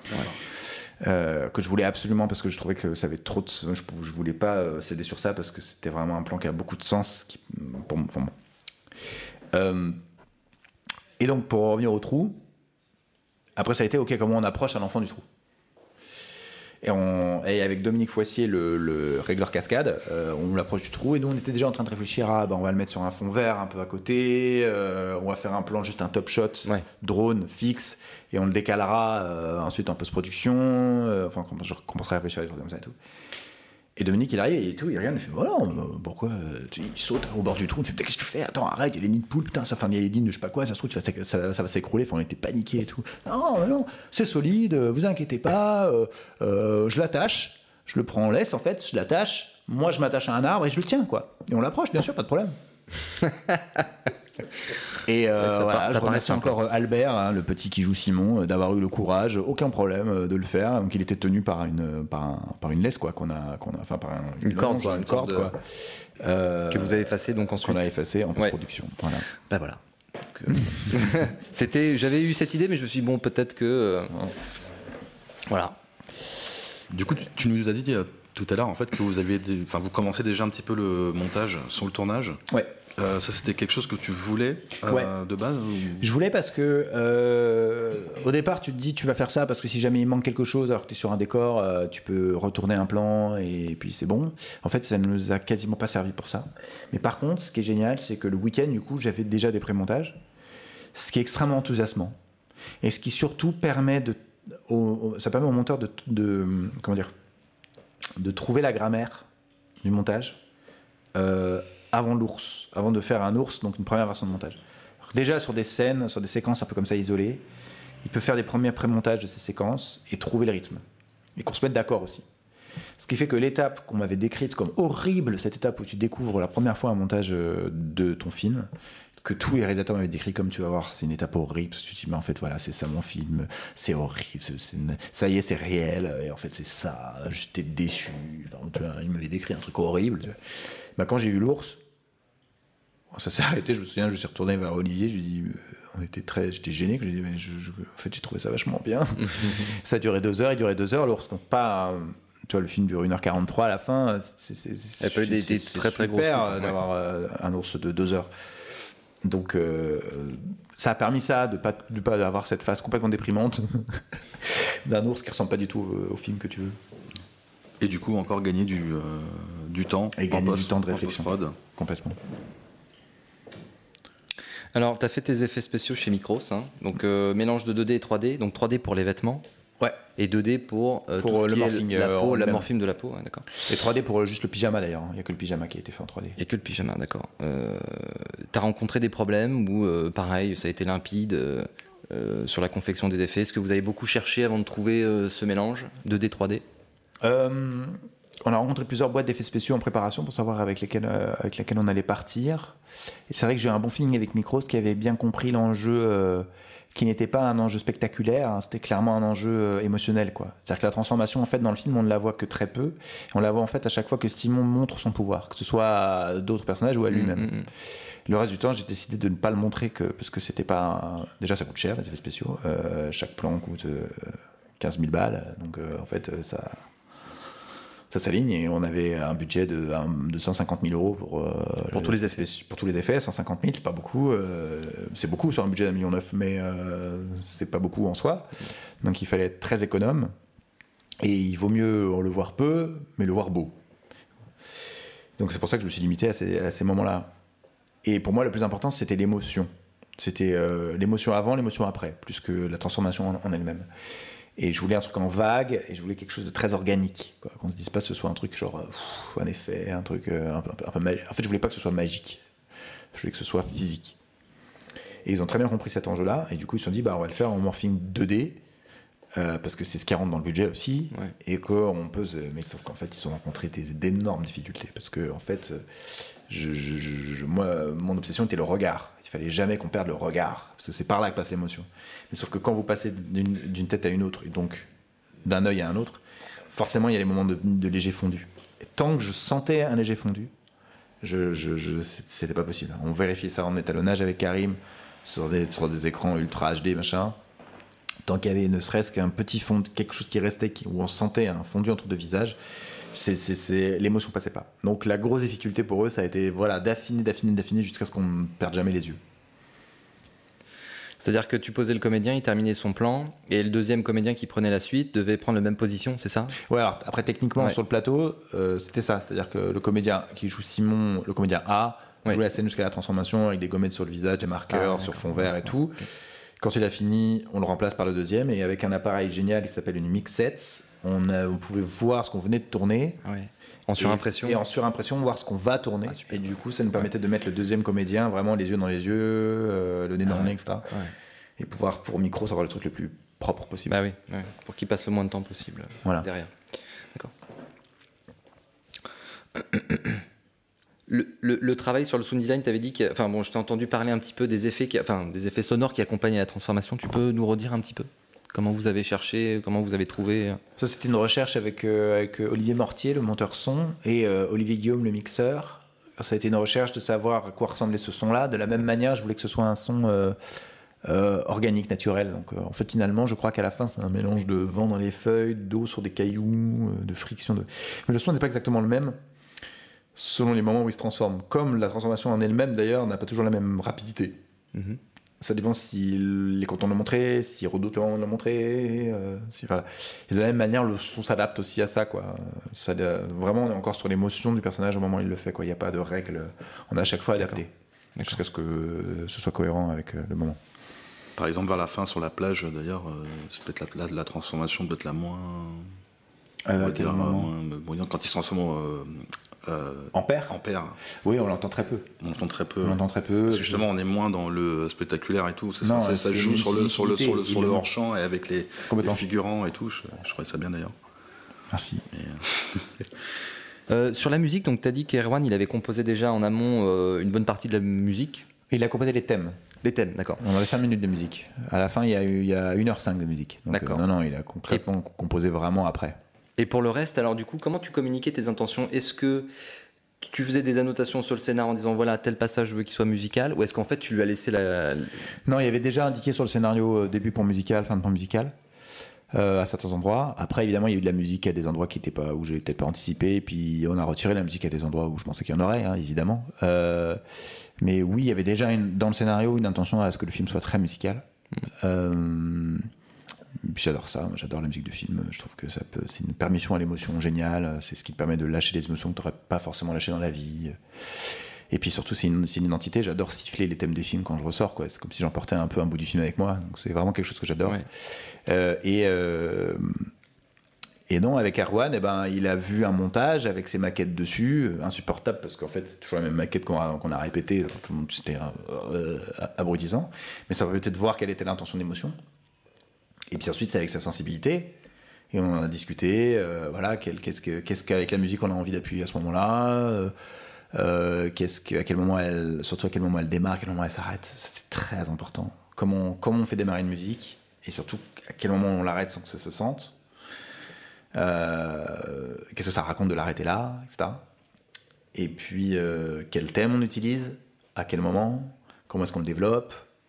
Voilà, tout ça, c'est beaucoup, beaucoup, beaucoup de discussions. Il se trouve que Ah oui. Erwan, il a, il a ce talent, c'est un excellent programmeur. Donc très vite, on se rend compte de ce que va donner euh, l'orchestration. Il orchestre tout par ordinateur. Mais par contre, c'était extrêmement important pour nous de l'enregistrer avec des vrais musiciens ensuite. Parce que je trouve que ça donne une vie à la musique qu'il n'y aurait pas sinon c'est sur ordinateur. Mais comme il programme bien, on se rend assez vite compte de ce que ça va donner, de l'émotion qu'on va avoir et du potentiel. Et donc, euh, on pouvait vraiment euh, discuter concrètement. Puis le fait que je sois musicien aussi fait que on discutait assez vite, quoi. C'était bien, on discutait le même langage. On avait le même langage. Donc en tout, cette post-prod, euh, ça aura duré combien de temps euh, par rapport au tournage euh? La fin du tournage, c'était le 28 juillet 2018. Fin de la post-production, fin janvier 2019. Donc euh, il y a eu 16 semaines de montage en comptant les 6 semaines euh, pendant le tournage. Il a commencé deux semaines après le début du tournage. Olivier Michoacho, le monteur. Donc ensuite 10 semaines de montage euh, avec moi. Et ensuite on a enchaîné euh, quasiment sans interruption euh, les étapes de montage son, euh, Hmm. euh, composition de la musique, enregistrement de la musique, étalonnage, mixage. Effets spéciaux. Le, le travail avec Olivier, ça se passe comment? Bon, j'imagine il a suivi euh, le Monteur découpage. Ouais. Et euh, est-ce que du coup il s'est autorisé euh, des petites choses en disant voilà, là je sens qu'il y a un truc à faire? Est-ce qu'il Ou alors est-ce que vous êtes strictement tenu Non, euh, de la même manière qu'avec les autres collaborateurs, partir du moment où je choisis des collaborateurs artistiques, c'est que je, je- j'aime leur, euh, euh, leur, leur, leur, comment dire, leur sensibilité, et que je trouve que, que ça enrichit le projet. Donc je déteste arriver à, à 10h du matin au montage. C'est pas que je j'aime dormir tard, hein, c'est que je trouve ça très important de laisser du temps au monteur de proposer. Je trouve que ça sert à rien sinon je le ferai tout seul. Euh, J'apprendrai à utiliser la vide et puis je ferai mon montage tout seul. Si à partir du moment où je collabore avec quelqu'un, c'est que son œil et ses propositions m'intéressent et enrichissent le projet. Donc j'arrivais généralement l'après-midi. L'après-midi, il me montrait ce qu'il avait fait le matin. On se faisait euh, soit un visionnage complet du film, soit juste des séquences. Ça dépend à quel stade on était, parce qu'au bout d'un moment, vous commencez à devoir regarder le film dans son intégralité pour, commencer, pour avoir des vrais choix. Parce que vous, vous, vous estimez pas, vous appréhendez pas les scènes de la même manière si vous les regardez isolées ou si vous les regardez dans un montage entier. Donc c'est très important de se faire des visionnages complets où vous prenez des notes et puis que derrière, voilà. On se fait une liste de notes, une liste de choses à essayer, et puis ciao, je m'en vais. Il essaye ces trucs-là, tout seul. Il les garde de côté, que ça le convainc ou non. Il essaye d'autres choses s'il a des idées. Et puis le lendemain, il me propose. En travaillant comme ça, en fait, je trouve qu'on est beaucoup plus efficace parce que, euh, en fait, moi, j'ai la distance parce que je reste pas toute Ouais. la journée collé à Ouais. l'écran. J'ai la distance et, et- et en plus de ça, ça lui laisse le temps de proposer. C'est bien, ça, ça te, ça te permet aussi de, de- de voir un petit peu le rythme aussi que tu, tu veux donner euh, au film, le fait de, de- de revoir à chaque fois dans son intégralité. au bout d'un certain temps de Ouais. montage, c'est très important. Quand vous êtes plus dans le montage pur des séquences, c'est très important de les appréhender dans leur euh, dans la longueur. ouais. C'est- Bon, euh, ouais, euh, la dernière. on J'ai peut- envie de revenir un petit peu là-dessus. J'ai euh, envie de te demander, c'était quoi qui, finalement qui était plus dur sur le tournage? Le plus dur sur le tournage, euh, c'est une bonne question. Euh, je dirais euh, l'endurance, en fait. C'est-à-dire que ce qui est très bizarre, c'est que, vous, que vous fantasmez des scènes pendant 9 ans et puis qu'en fait, la scène, vous la faites en une journée. Ça, c'est bizarre. Et juste se dire, bah, c'est un marathon, quoi. C'est un marathon. Et il faut que chaque journée, vous soyez au top. Donc, le plus difficile, c'est de se tenir à ça. Je buvais pas de la semaine. Je m'autorisais une bière le vendredi soir. Le samedi, c'était mon jour de repos. Et le dimanche, je reprenais le travail. Ou l'inverse. Ça, je me prenais toujours un jour de week-end. J'essayais de me prendre un jour entier dans le week-end où je ne où je faisais pas, où je n'étais pas sur le film. Et euh, un jour euh, où, où je préparais la semaine d'après euh, Ouais. tous les problèmes. voilà. Quand c'était possible, hein, quand on n'avait pas la maison, je vous avoue que tous les week-ends étaient consacrés à cette question. Et essayer d'avoir un vrai, un vrai, un vrai rythme, c'est-à-dire que je me levais, je me levais toujours trois quarts d'heure avant, je me faisais un quart d'heure de méditation. Euh, J'arrivais au premier sur le tournage. Le soir, on se prenait toujours un temps avec le premier assistant, le chef opérateur pour parler du lendemain, euh, avec le directeur de production y a des problèmes. Et euh, le samedi, je vous disais que je travaillais pas, mais en fait c'est faux. Je travaillais parce que je regardais les pré-montages. Donc il fallait quand même faire des retours au monteur. Je dirais que le, ouais, le, plus, le plus difficile, c'est l'endurance. Mais en vrai, c'est pas grand chose comparé à l'énergie que vous avez à faire le film, à, faire- Ouais. à enfin faire votre métier. Ouais, c'est clair. Le film est sorti en salle en février 2019. Donc vous avez eu euh, environ 50 copies. Ouais. Et, Trop peu, euh, en tout cas. et, en- ah, et donc visiblement le film est sorti en même temps qu'un autre que d'autres. Enfin, une semaine avant le, le film euh, Le Prince oublié, Ouais. Aussi un film fantastique. euh, bah, ça, a été un grand débat. On devait sortir la semaine, euh, le, on a- je crois que c'était une- le 12, et, euh, le 12 février. Et quand on a vu que Michel Zanavicius arrivait avec Omar Sy le même jour, on s'est dit on va peut-être pas euh, se mettre là, donc on a avancé d'une semaine. Euh, non, c'était très compliqué la sortie C'est que- compliqué de trouver sa, sa place au bon moment. Ouais, c'est stratégique en fait. Et Bah puis euh, tout le monde pense avoir une idée. Et en fait, personne ne sait rien. Donc, euh, enfin, clairement, euh, personne ne peut rien prévoir jamais. Je veux dire, puis il y a tellement d'offres que c'est. Non, le, le, le- le- moi, ce que j'en retire de ce que je retire de l'aventure du film euh, par rapport à sa sortie, c'est que déjà, euh, le premier grand choc, ça a été la- sélection au Festival d'Angoulême. Euh, on a terminé le film fin janvier 2019 et il a été sélectionné à Angoulême en août 2019. Et on a, eu, on a eu la plus grosse standing ovation du festival. C'est la première fois qu'on montrait le film à du public. Salle pleine, 350 personnes. Et ça a été un moment euh, Mm. extraordinaire. C'est là où. euh, c'est ces moments-là, en fait, qui sont les plus importants. Parce que c'est les moments où, en fait, ok, vous avez fait un film de cinéma, il est projeté sur grand écran devant une salle pleine qui, qui, qui fait une standing ovation de, de 20 minutes, 15-15 minutes, qui ne veulent plus partir de la salle. Enfin, voilà, c'était délirant. Et c'est là où on s'est dit, ok, euh, c'est la boucle est bouclée. Pour moi, euh, je pense que là a été le, disons, l'apothéose, enfin la belle conclusion, quoi. Et renouvelé d'ailleurs avec l'avant-première au euh, qui était pleine aussi, et Standing Ovation aussi. Donc il y a eu un truc où. Et puis les sélections d'ailleurs, on a fait, on a fait je sais plus, une quinzaine de festivals, enfin, on a été sélectionné partout, ça a été la chance du film, il a beaucoup, beaucoup tourné avant sa sortie. Et, euh, très, très, et avec que des projections magnifiques, quoi. Donc l'accueil du public a été extraordinaire sur le film. Vraiment, euh, ça a été un moment que j'oublierai vraiment jamais et que j'espère je revivrai parce que je pense que c'était assez unique. Après, il y a l'autre penchant, qui est la réalité de l'exploitation, où euh, quand vous faites encore, où en fait d'un coup c'est justifié la difficulté qu'on a eu à le monter. Si, si ça a été dur à monter, c'était pas pour rien. C'est parce que si les producteurs sont frileux, c'est parce qu'ils savent que les distributeurs sont frileux, et si les distributeurs sont frileux, c'est parce qu'ils savent que les exploitants le sont. Et on s'est retrouvé devant la réalité de cette affaire-là, qui est, mais vous sortez aux vacances de février. Bah ouais, mais vous voulez qu'on sorte quand un film pour enfants? Aux vacances de février, ce serait débile de le sortir à un moment où les enfants ne peuvent aller au cinéma que le mercredi et le week-end. Mais euh, tout le monde le pense. Donc vous sortez à un moment où il y a beaucoup de films aussi pour, cette, pour ce même public. Et vous vous confrontez au- à la réalité des choses. C'est-à-dire qu'après, j'ai fait une, une tournée d'avant-première et dans les salles, il n'y avait que des seniors. Les jeunes ne vont plus au cinéma. En tout cas, s'ils vont au cinéma, ils vont voir euh, Avengers, ils vont voir Hunger Games, mais ils vont jamais voir un film français. J'ai quand même vu des réactions à la bande-annonce du film. euh, Putain, ça a l'air trop chambé, et puis après, j'ai réalisé que c'était français. Tu sais, ah ouais, non, mais quand t'as à ce point un, un- un French bashing, euh, de genre, de toute façon, tu fais un film français, ce sera naze. Le public n'a plus confiance, tu penses, dans les. Ah, les jeunes n'ont plus du tout confiance dans, le cinéma. Mais je peux pas leur re- reprocher, moi-même, j'y vais pas. Donc, je peux pas leur reprocher ça. Et, et le cinéma est devenu trop cher. Donc, euh, on n'a pas eu le soutien des multiplex. C'est-à-dire que UGC ne l'a pas soutenu, Gaumont ne l'a pas soutenu, euh, parce que à côté ils avaient Le Prince oublié qui sortait sur, sur 650 copies. Ça aussi, autre problème, comment un film en première semaine peut sortir sur, sur, sur 650 copies, ce n'est pas normal. Euh, tous les films devraient sortir sur le même nombre d'écrans en première semaine, et quand on constate que ça marche, de mettre un, un deuxième écran, mais pas de partir du principe qu'un même film peut truster trois écrans sur le même euh, multiplex. Et puis j'ai découvert aussi qu'il y, avait des, qu'il y avait des pressions, par exemple, sur les exploitants indépendants. S'ils veulent le prince oublié, ils sont obligés de, ils sont obligés de le passer dix fois dans la semaine. Sinon, ils l'ont pas.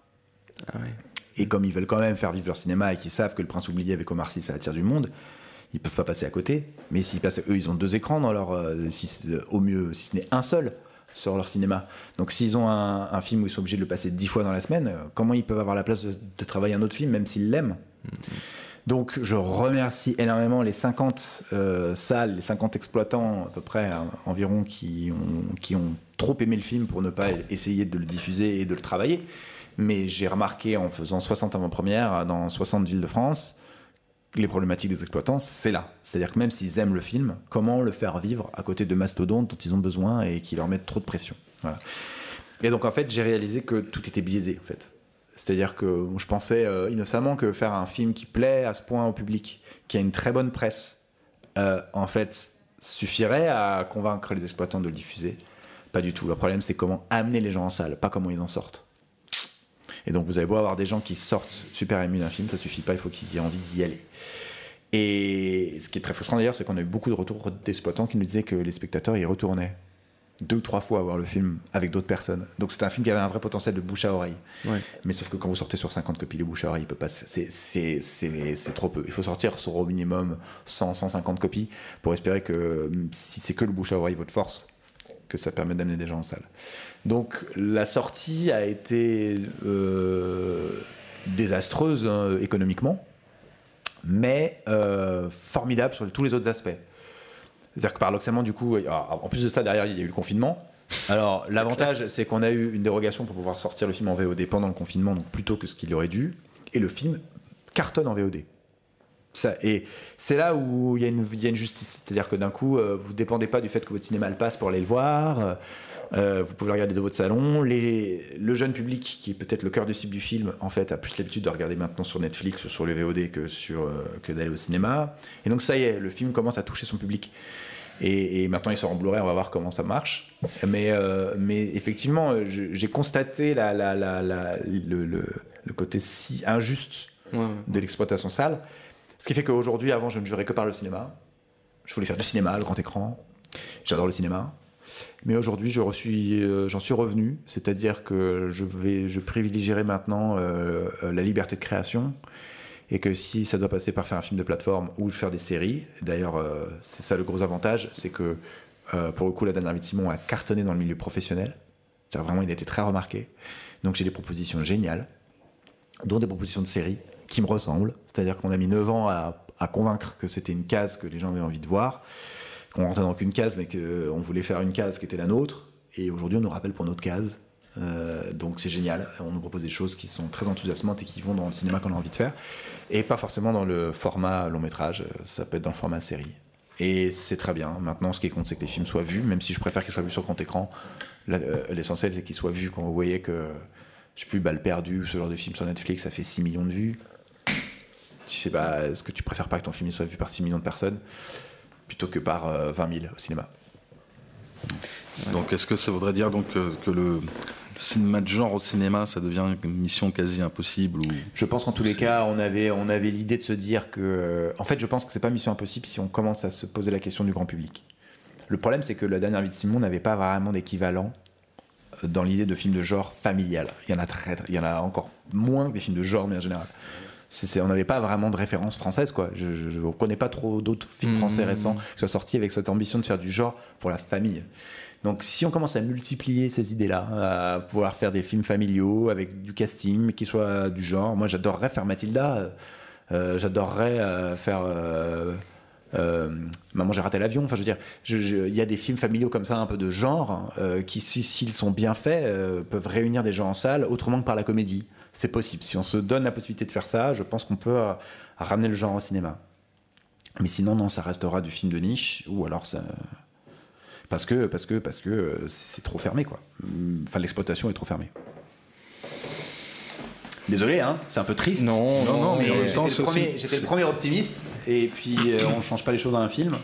Mm, Et il y a un moment, euh, bah, c'est c'est trop, c'est trop long, quoi, c'est trop dur. Il y a un moment. euh, tant que, tant que, tant que, tant que les exploitants, tant que les, tant que le système d'exploitation ne se remet pas en question, parce que c'est pas les exploitants, c'est plutôt le système d'exploitation. Tant qu'il se remet pas en question, euh, tant qu'il y aura toujours des films sur, sur 650 copies et d'autres sur 30, ça changera pas. Ah ouais, t'es, t'es- t'es déjà- t'es- t'es parti loin. t'es parti loin. Euh, juste vite fait là sur la com. Bon, t'as vu beaucoup faire les plateaux, euh, télé-radio, tout ça. tu- Enfin, je t'ai vu beaucoup seul. Enfin, Ah bon? Pour oui, défendre le film, en fait. Pour euh, parler la du film, promo. ouais, bien sûr.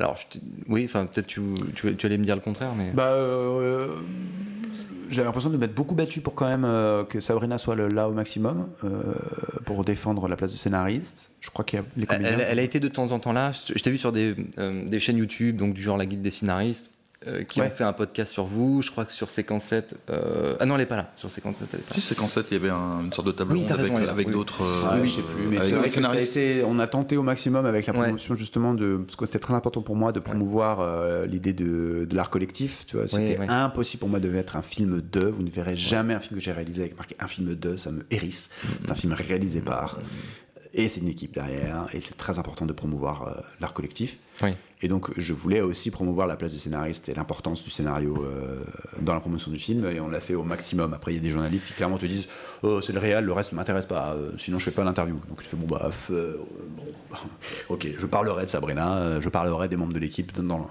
dans, l'interview, tant pis. Est-ce que tu as eu quand même une, euh, une longue euh, interview pour euh, France Inter, il me semble Ouais, mon rêve Je t'ai entendu, je t'ai entendu d'ailleurs à ce moment-là. Ah là Eh oui. ça, ça a été un gros combat personnel. Ouais. Non, ça a été un rêve, ça. Parce que, alors, par Jupiter, j'écoute cette émission depuis Ah ouais. des années, fantasmais euh, d'aller sur ce plateau. euh, et euh, et je, suis rentré par la fenêtre, hein, vraiment. Il se trouve que j'ai une amie qui connaît très bien Juliette Arnaud. J'ai envoyé un mail à Juliette Arnaud, je lui ai expliqué tout le truc, comme- comme quoi on est reçu nulle part parce qu'il n'y a pas de star. Et que, en fait, est-ce que vous pouvez regarder quand même le film, machin? Elle a. Elle est tombée amoureuse du film. Du coup, après, ça a été elle sa guerre pour convaincre Charline Ladonacker de me recevoir. Parce que Charline disait qu'elle avait des elle a des énormes pressions de la direction, parce qu'ils ne veulent plus qu'ils invitent des gens pas connus, euh, des trucs. Ah oui, oui. Ils veulent qu'ils reviennent sur leurs règles, n'inviter que les gens, les gens qu'une fois. Enfin bon, ça a été- et finalement, elle a regardé le film et elle a adoré. Donc du coup, elle a dit oui et, et voilà. Et donc euh, je me suis retrouvé à la- pouvoir le faire. euh, Et mais pff, c'était trop bien quoi. Oh là là, le pied total. Ah oui, oui, tu, Je les adore. ouais, ils sont super drôles. Moi, tu te fais ta place en même temps. Voilà, ce sera l'étape de moins à faire la prochaine fois pour le, le prochain film. Là, il faut, voilà, il faut, il faut se battre hein, pour euh, avoir sa place. Euh, Il y avait une stratégie de com où franchement vous n'êtes pas du tout euh, posé On la a tenté question. des trucs, si bien sûr, on a tenté des Ouais. trucs avec des t-shirts à un moment à Angoulême, euh, en disant, en essayant de mettre un mystère sur la tête du réalisateur. si le réalisateur avait le pouvoir du personnage, alors du Ça coup, en fait, rappelle euh, quelque chose. Voilà, mais pendant tout Angoulême, euh, on avait tous le même t-shirt avec marqué euh, la dernière vie de Simon devant et Léo Carman c'est moi derrière. Et du coup, l'idée, c'est il n'y avait pas ma tête sur le. Parce que comme c'est un personnage qui peut se transformer, alors on ne savait pas qui avait fait le film. Et on était euh, 15 à Angoulême. Et tout le monde se demandait qui était le réalisateur. C'était un peu le. le... On a tenté des trucs comme ça, tu vois, en se disant tiens, Blair Witch, ils ont trouvé aussi une idée comme ça en disant c'était une cassette retrouvée dans un grenier. On va essayer de raconter une histoire autour du film pour en faire parler. Faut, tu sais, tu essaies de trouver des solutions comme ça. hein. Mais en vrai, t'es toujours rattrapé par le temps, par les obligations, par le manque d'argent. Donc, euh, voilà, on n'est pas. euh, on, a tenté de faire beaucoup de petits teasers, euh, d'être sur Internet un peu. c'est difficile. Quand t'as pas la force de frappe, euh, de Mhm. pouvoir avoir des. On a tenté de faire un filtre, on avait l'idée à un moment de faire un filtre Snapchat de morphing. Ah, oui. Essayer pour que les jeunes puissent se machin, mais euh, en fait euh, c'était trop cher, il fallait louer un truc Snapchat. Enfin, tout ce que tu veux tenter, en fait, à chaque fois, c'est de l'argent, quoi. C'est terrible. Et puis surtout, ça te prend un temps fou. Et si t'as pas les équipes pour y réfléchir, toi, tu peux y réfléchir, mais en fait, entre la promo, de là, d'aller au festival pour défendre le truc, de, t'es déjà épuisé. Donc si en plus il faut avoir, il faut être communicant, tu vois. c'est- Oui, il faut avoir une armée de- en fait. tu Il faut vois. avoir une, une équipe pour Il faut avoir armée, une une équipe, pour ça. ouais, ouais, Et euh, pour les tout petits filles comme ça, c'est très difficile. Du coup, euh, avec ton expérience euh, au niveau de l'écriture, à la recherche du producteur par rapport au film de genre et tout ça, euh, comment tu vois en fait l'avenir un peu du, du cinéma de genre en France? Est-ce que ça, ça, ça va forcément passer par des plateformes?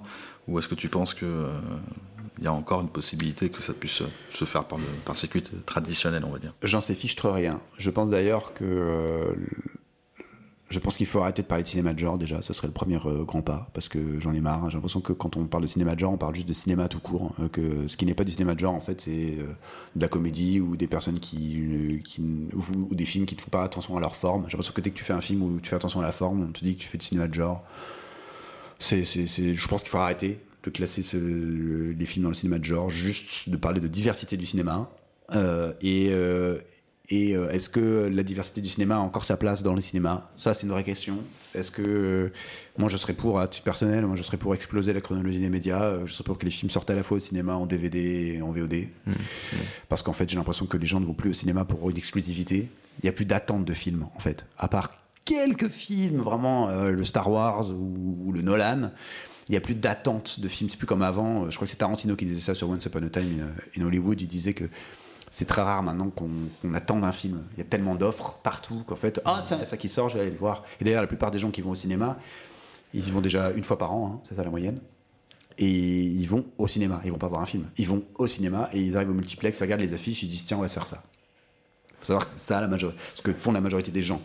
Donc il faut arrêter de se dire qu'on va au cinéma pour, pour, pour, pour profiter de l'exclusivité. On va au cinéma pour le plaisir d'aller voir un film sur grand écran avec des gens dans une salle. Donc à partir de ce moment-là, pourquoi ne pas proposer le même film dans tous les formats en même temps et laisser les gens le choix de se dire bah, je vais le regarder d'abord euh, en VOD et puis si ça me plaît en fait j'y retourne c'est tellement cher le cinéma j'y retourne avec des copains le voir sur grand écran franchement je pense que je le ferai un film que j'adore j'aimerais le voir en grand parce que je me dis que je vais en profiter encore plus même si je l'ai vu avant j'irai de toute façon faut pas se voiler la face je veux dire euh, le film est disponible sur BitTorrent deux jours avant la sortie. Donc enfin en fait faut- tu vois il c'est une vieille on est encore dans la vieille école de ça quoi. Euh, donc euh, moi je serais pour qu'on explose la chronologie des médias et qu'on laisse le choix aux gens euh, d'aller le voir dans le format qu'ils ont envie de le voir.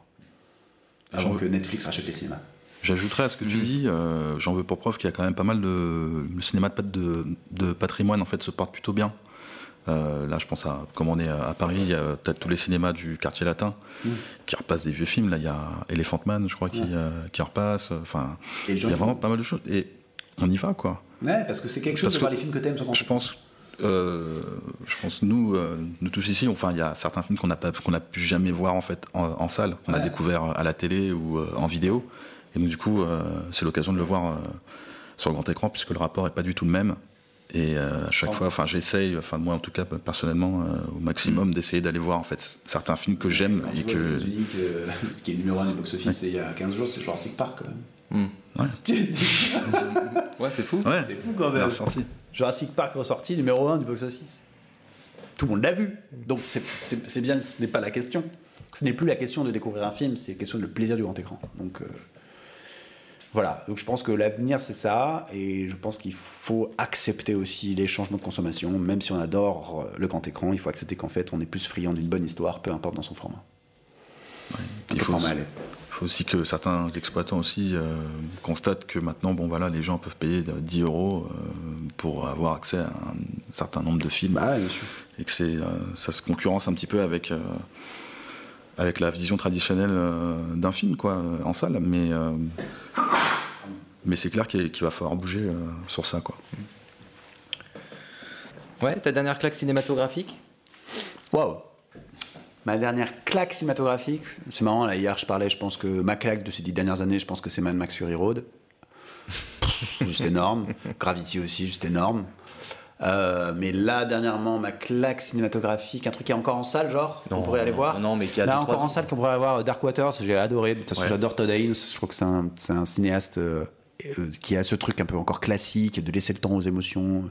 Je trouve qu'il est très élégant dans son découpage, euh, très précis. Il laisse justement cet, cet espace au spectateur de s'investir émotionnellement. J'adore euh, ce qu'il fait. Je trouve que Carole, c'est un film absolument magnifique. Non, par contre, dernière claque euh, audiovisuelle, tout confondu, euh, c'est deux séries. Voilà, moi, je suis, euh, j'étais complètement bouleversé par Tchernobyl. Ouais. Énorme, Super. dans tout Super. point de vue. Mm, Genre euh, mise en scène, scénar, jeu, euh, sujet, tout est ouf. Euh, et euh, Euphoria. Euphoria sur HBO, mais alors la forme, il y a une liberté de forme qui est. euh, je sais pas combien ils ont de fric pour faire ça, mais il y a une liberté et à la fois c'est jamais gratuit. C'est toujours stylisé et jamais gratuit. C'est au bon endroit. Ah, vraiment euh, deux séries HBO que je vous surconseille si vous l'avez pas vu. En tout cas, vous avez beaucoup de chance si vous l'avez pas vu. Est-ce que tu as, tu as entendu parler ou tu. Non. euh, une série qui s'appelle Tales from the Loop? Oui, il paraît que c'est sur Amazon. super beau. Et je pense qu'à mon avis, pour le réalisateur de la dernière vie de Simon, Ok, c'est un, je vrai, un véritable conseil à voir. je conseille vraiment. note. Si tu aimes l'émotion, si tu aimes l'émotion, si tu aimes euh, des cinéastes qui prennent du temps, il y a- il y, a des gens super derrière comme Roman Coppola, euh, le réalisateur de Wally, je crois, Andrew Stanton, qui fait Ouais. un, un super, euh, super épisode euh, entre Ah ben, un, Je petit garçon et je son, euh, son grand-père. Enfin bref, c'est voilà. Pour moi, c'est ça que c'était une super série. Je pense que voilà, ça devrait te plaire. Bon, dernière question. Ouais. Un conseil pour un jeune réalisateur et pour un jeune scénariste. Ou une jeune scénariste. Un conseil pour un jeune réalisateur ou un jeune scénariste Plein. Bah, ce que je disais, je j'en ai un peu parlé déjà. Euh, arrêtez de penser que la famille du cinéma nous attend, créer sa propre famille. Euh, ça, pour un réalisateur, c'est extrêmement important. Euh, considérer que c'est un travail euh, et que donc c'est ça qui est beau, c'est-à-dire que c'est 70% de technique, 30% de talent pour moi. Donc euh, travailler, travailler, travailler. Et pour un scénariste, écrire, c'est réécrire. Euh, et euh, c'est ça le plus important. Si vous n'avez pas de plaisir à réécrire, ce n'est pas le métier pour vous. Euh, je ne crois pas en, en l'art qui tombe du ciel. J'ai- j'ai- J'aimerais d'ailleurs qu'on arrête de faire des films où- sur des biopics, sur des génies euh, qui euh, écrivent Bohemian Rhapsody euh, en une nuit parce que ça leur tombe dessus. Ce n'est pas possible en fait. Je ne sais pas pourquoi on est fasciné par le par le par le par l'éclair de génie. Moi, c'est pas ça qui me fascine. Ce qui me fascine, c'est le travail et que je trouve ça bien qu'on arrête de parler qu'on qu'on parle certes d'artistes, mais qu'on parle aussi d'artisans. Voilà. Merci Léo. Je vous entends. Allez, au revoir. Merci. Salut. C'est la fin de ce cinquième numéro de Dédale, podcast animé par Jules et Flav. Merci pour votre écoute.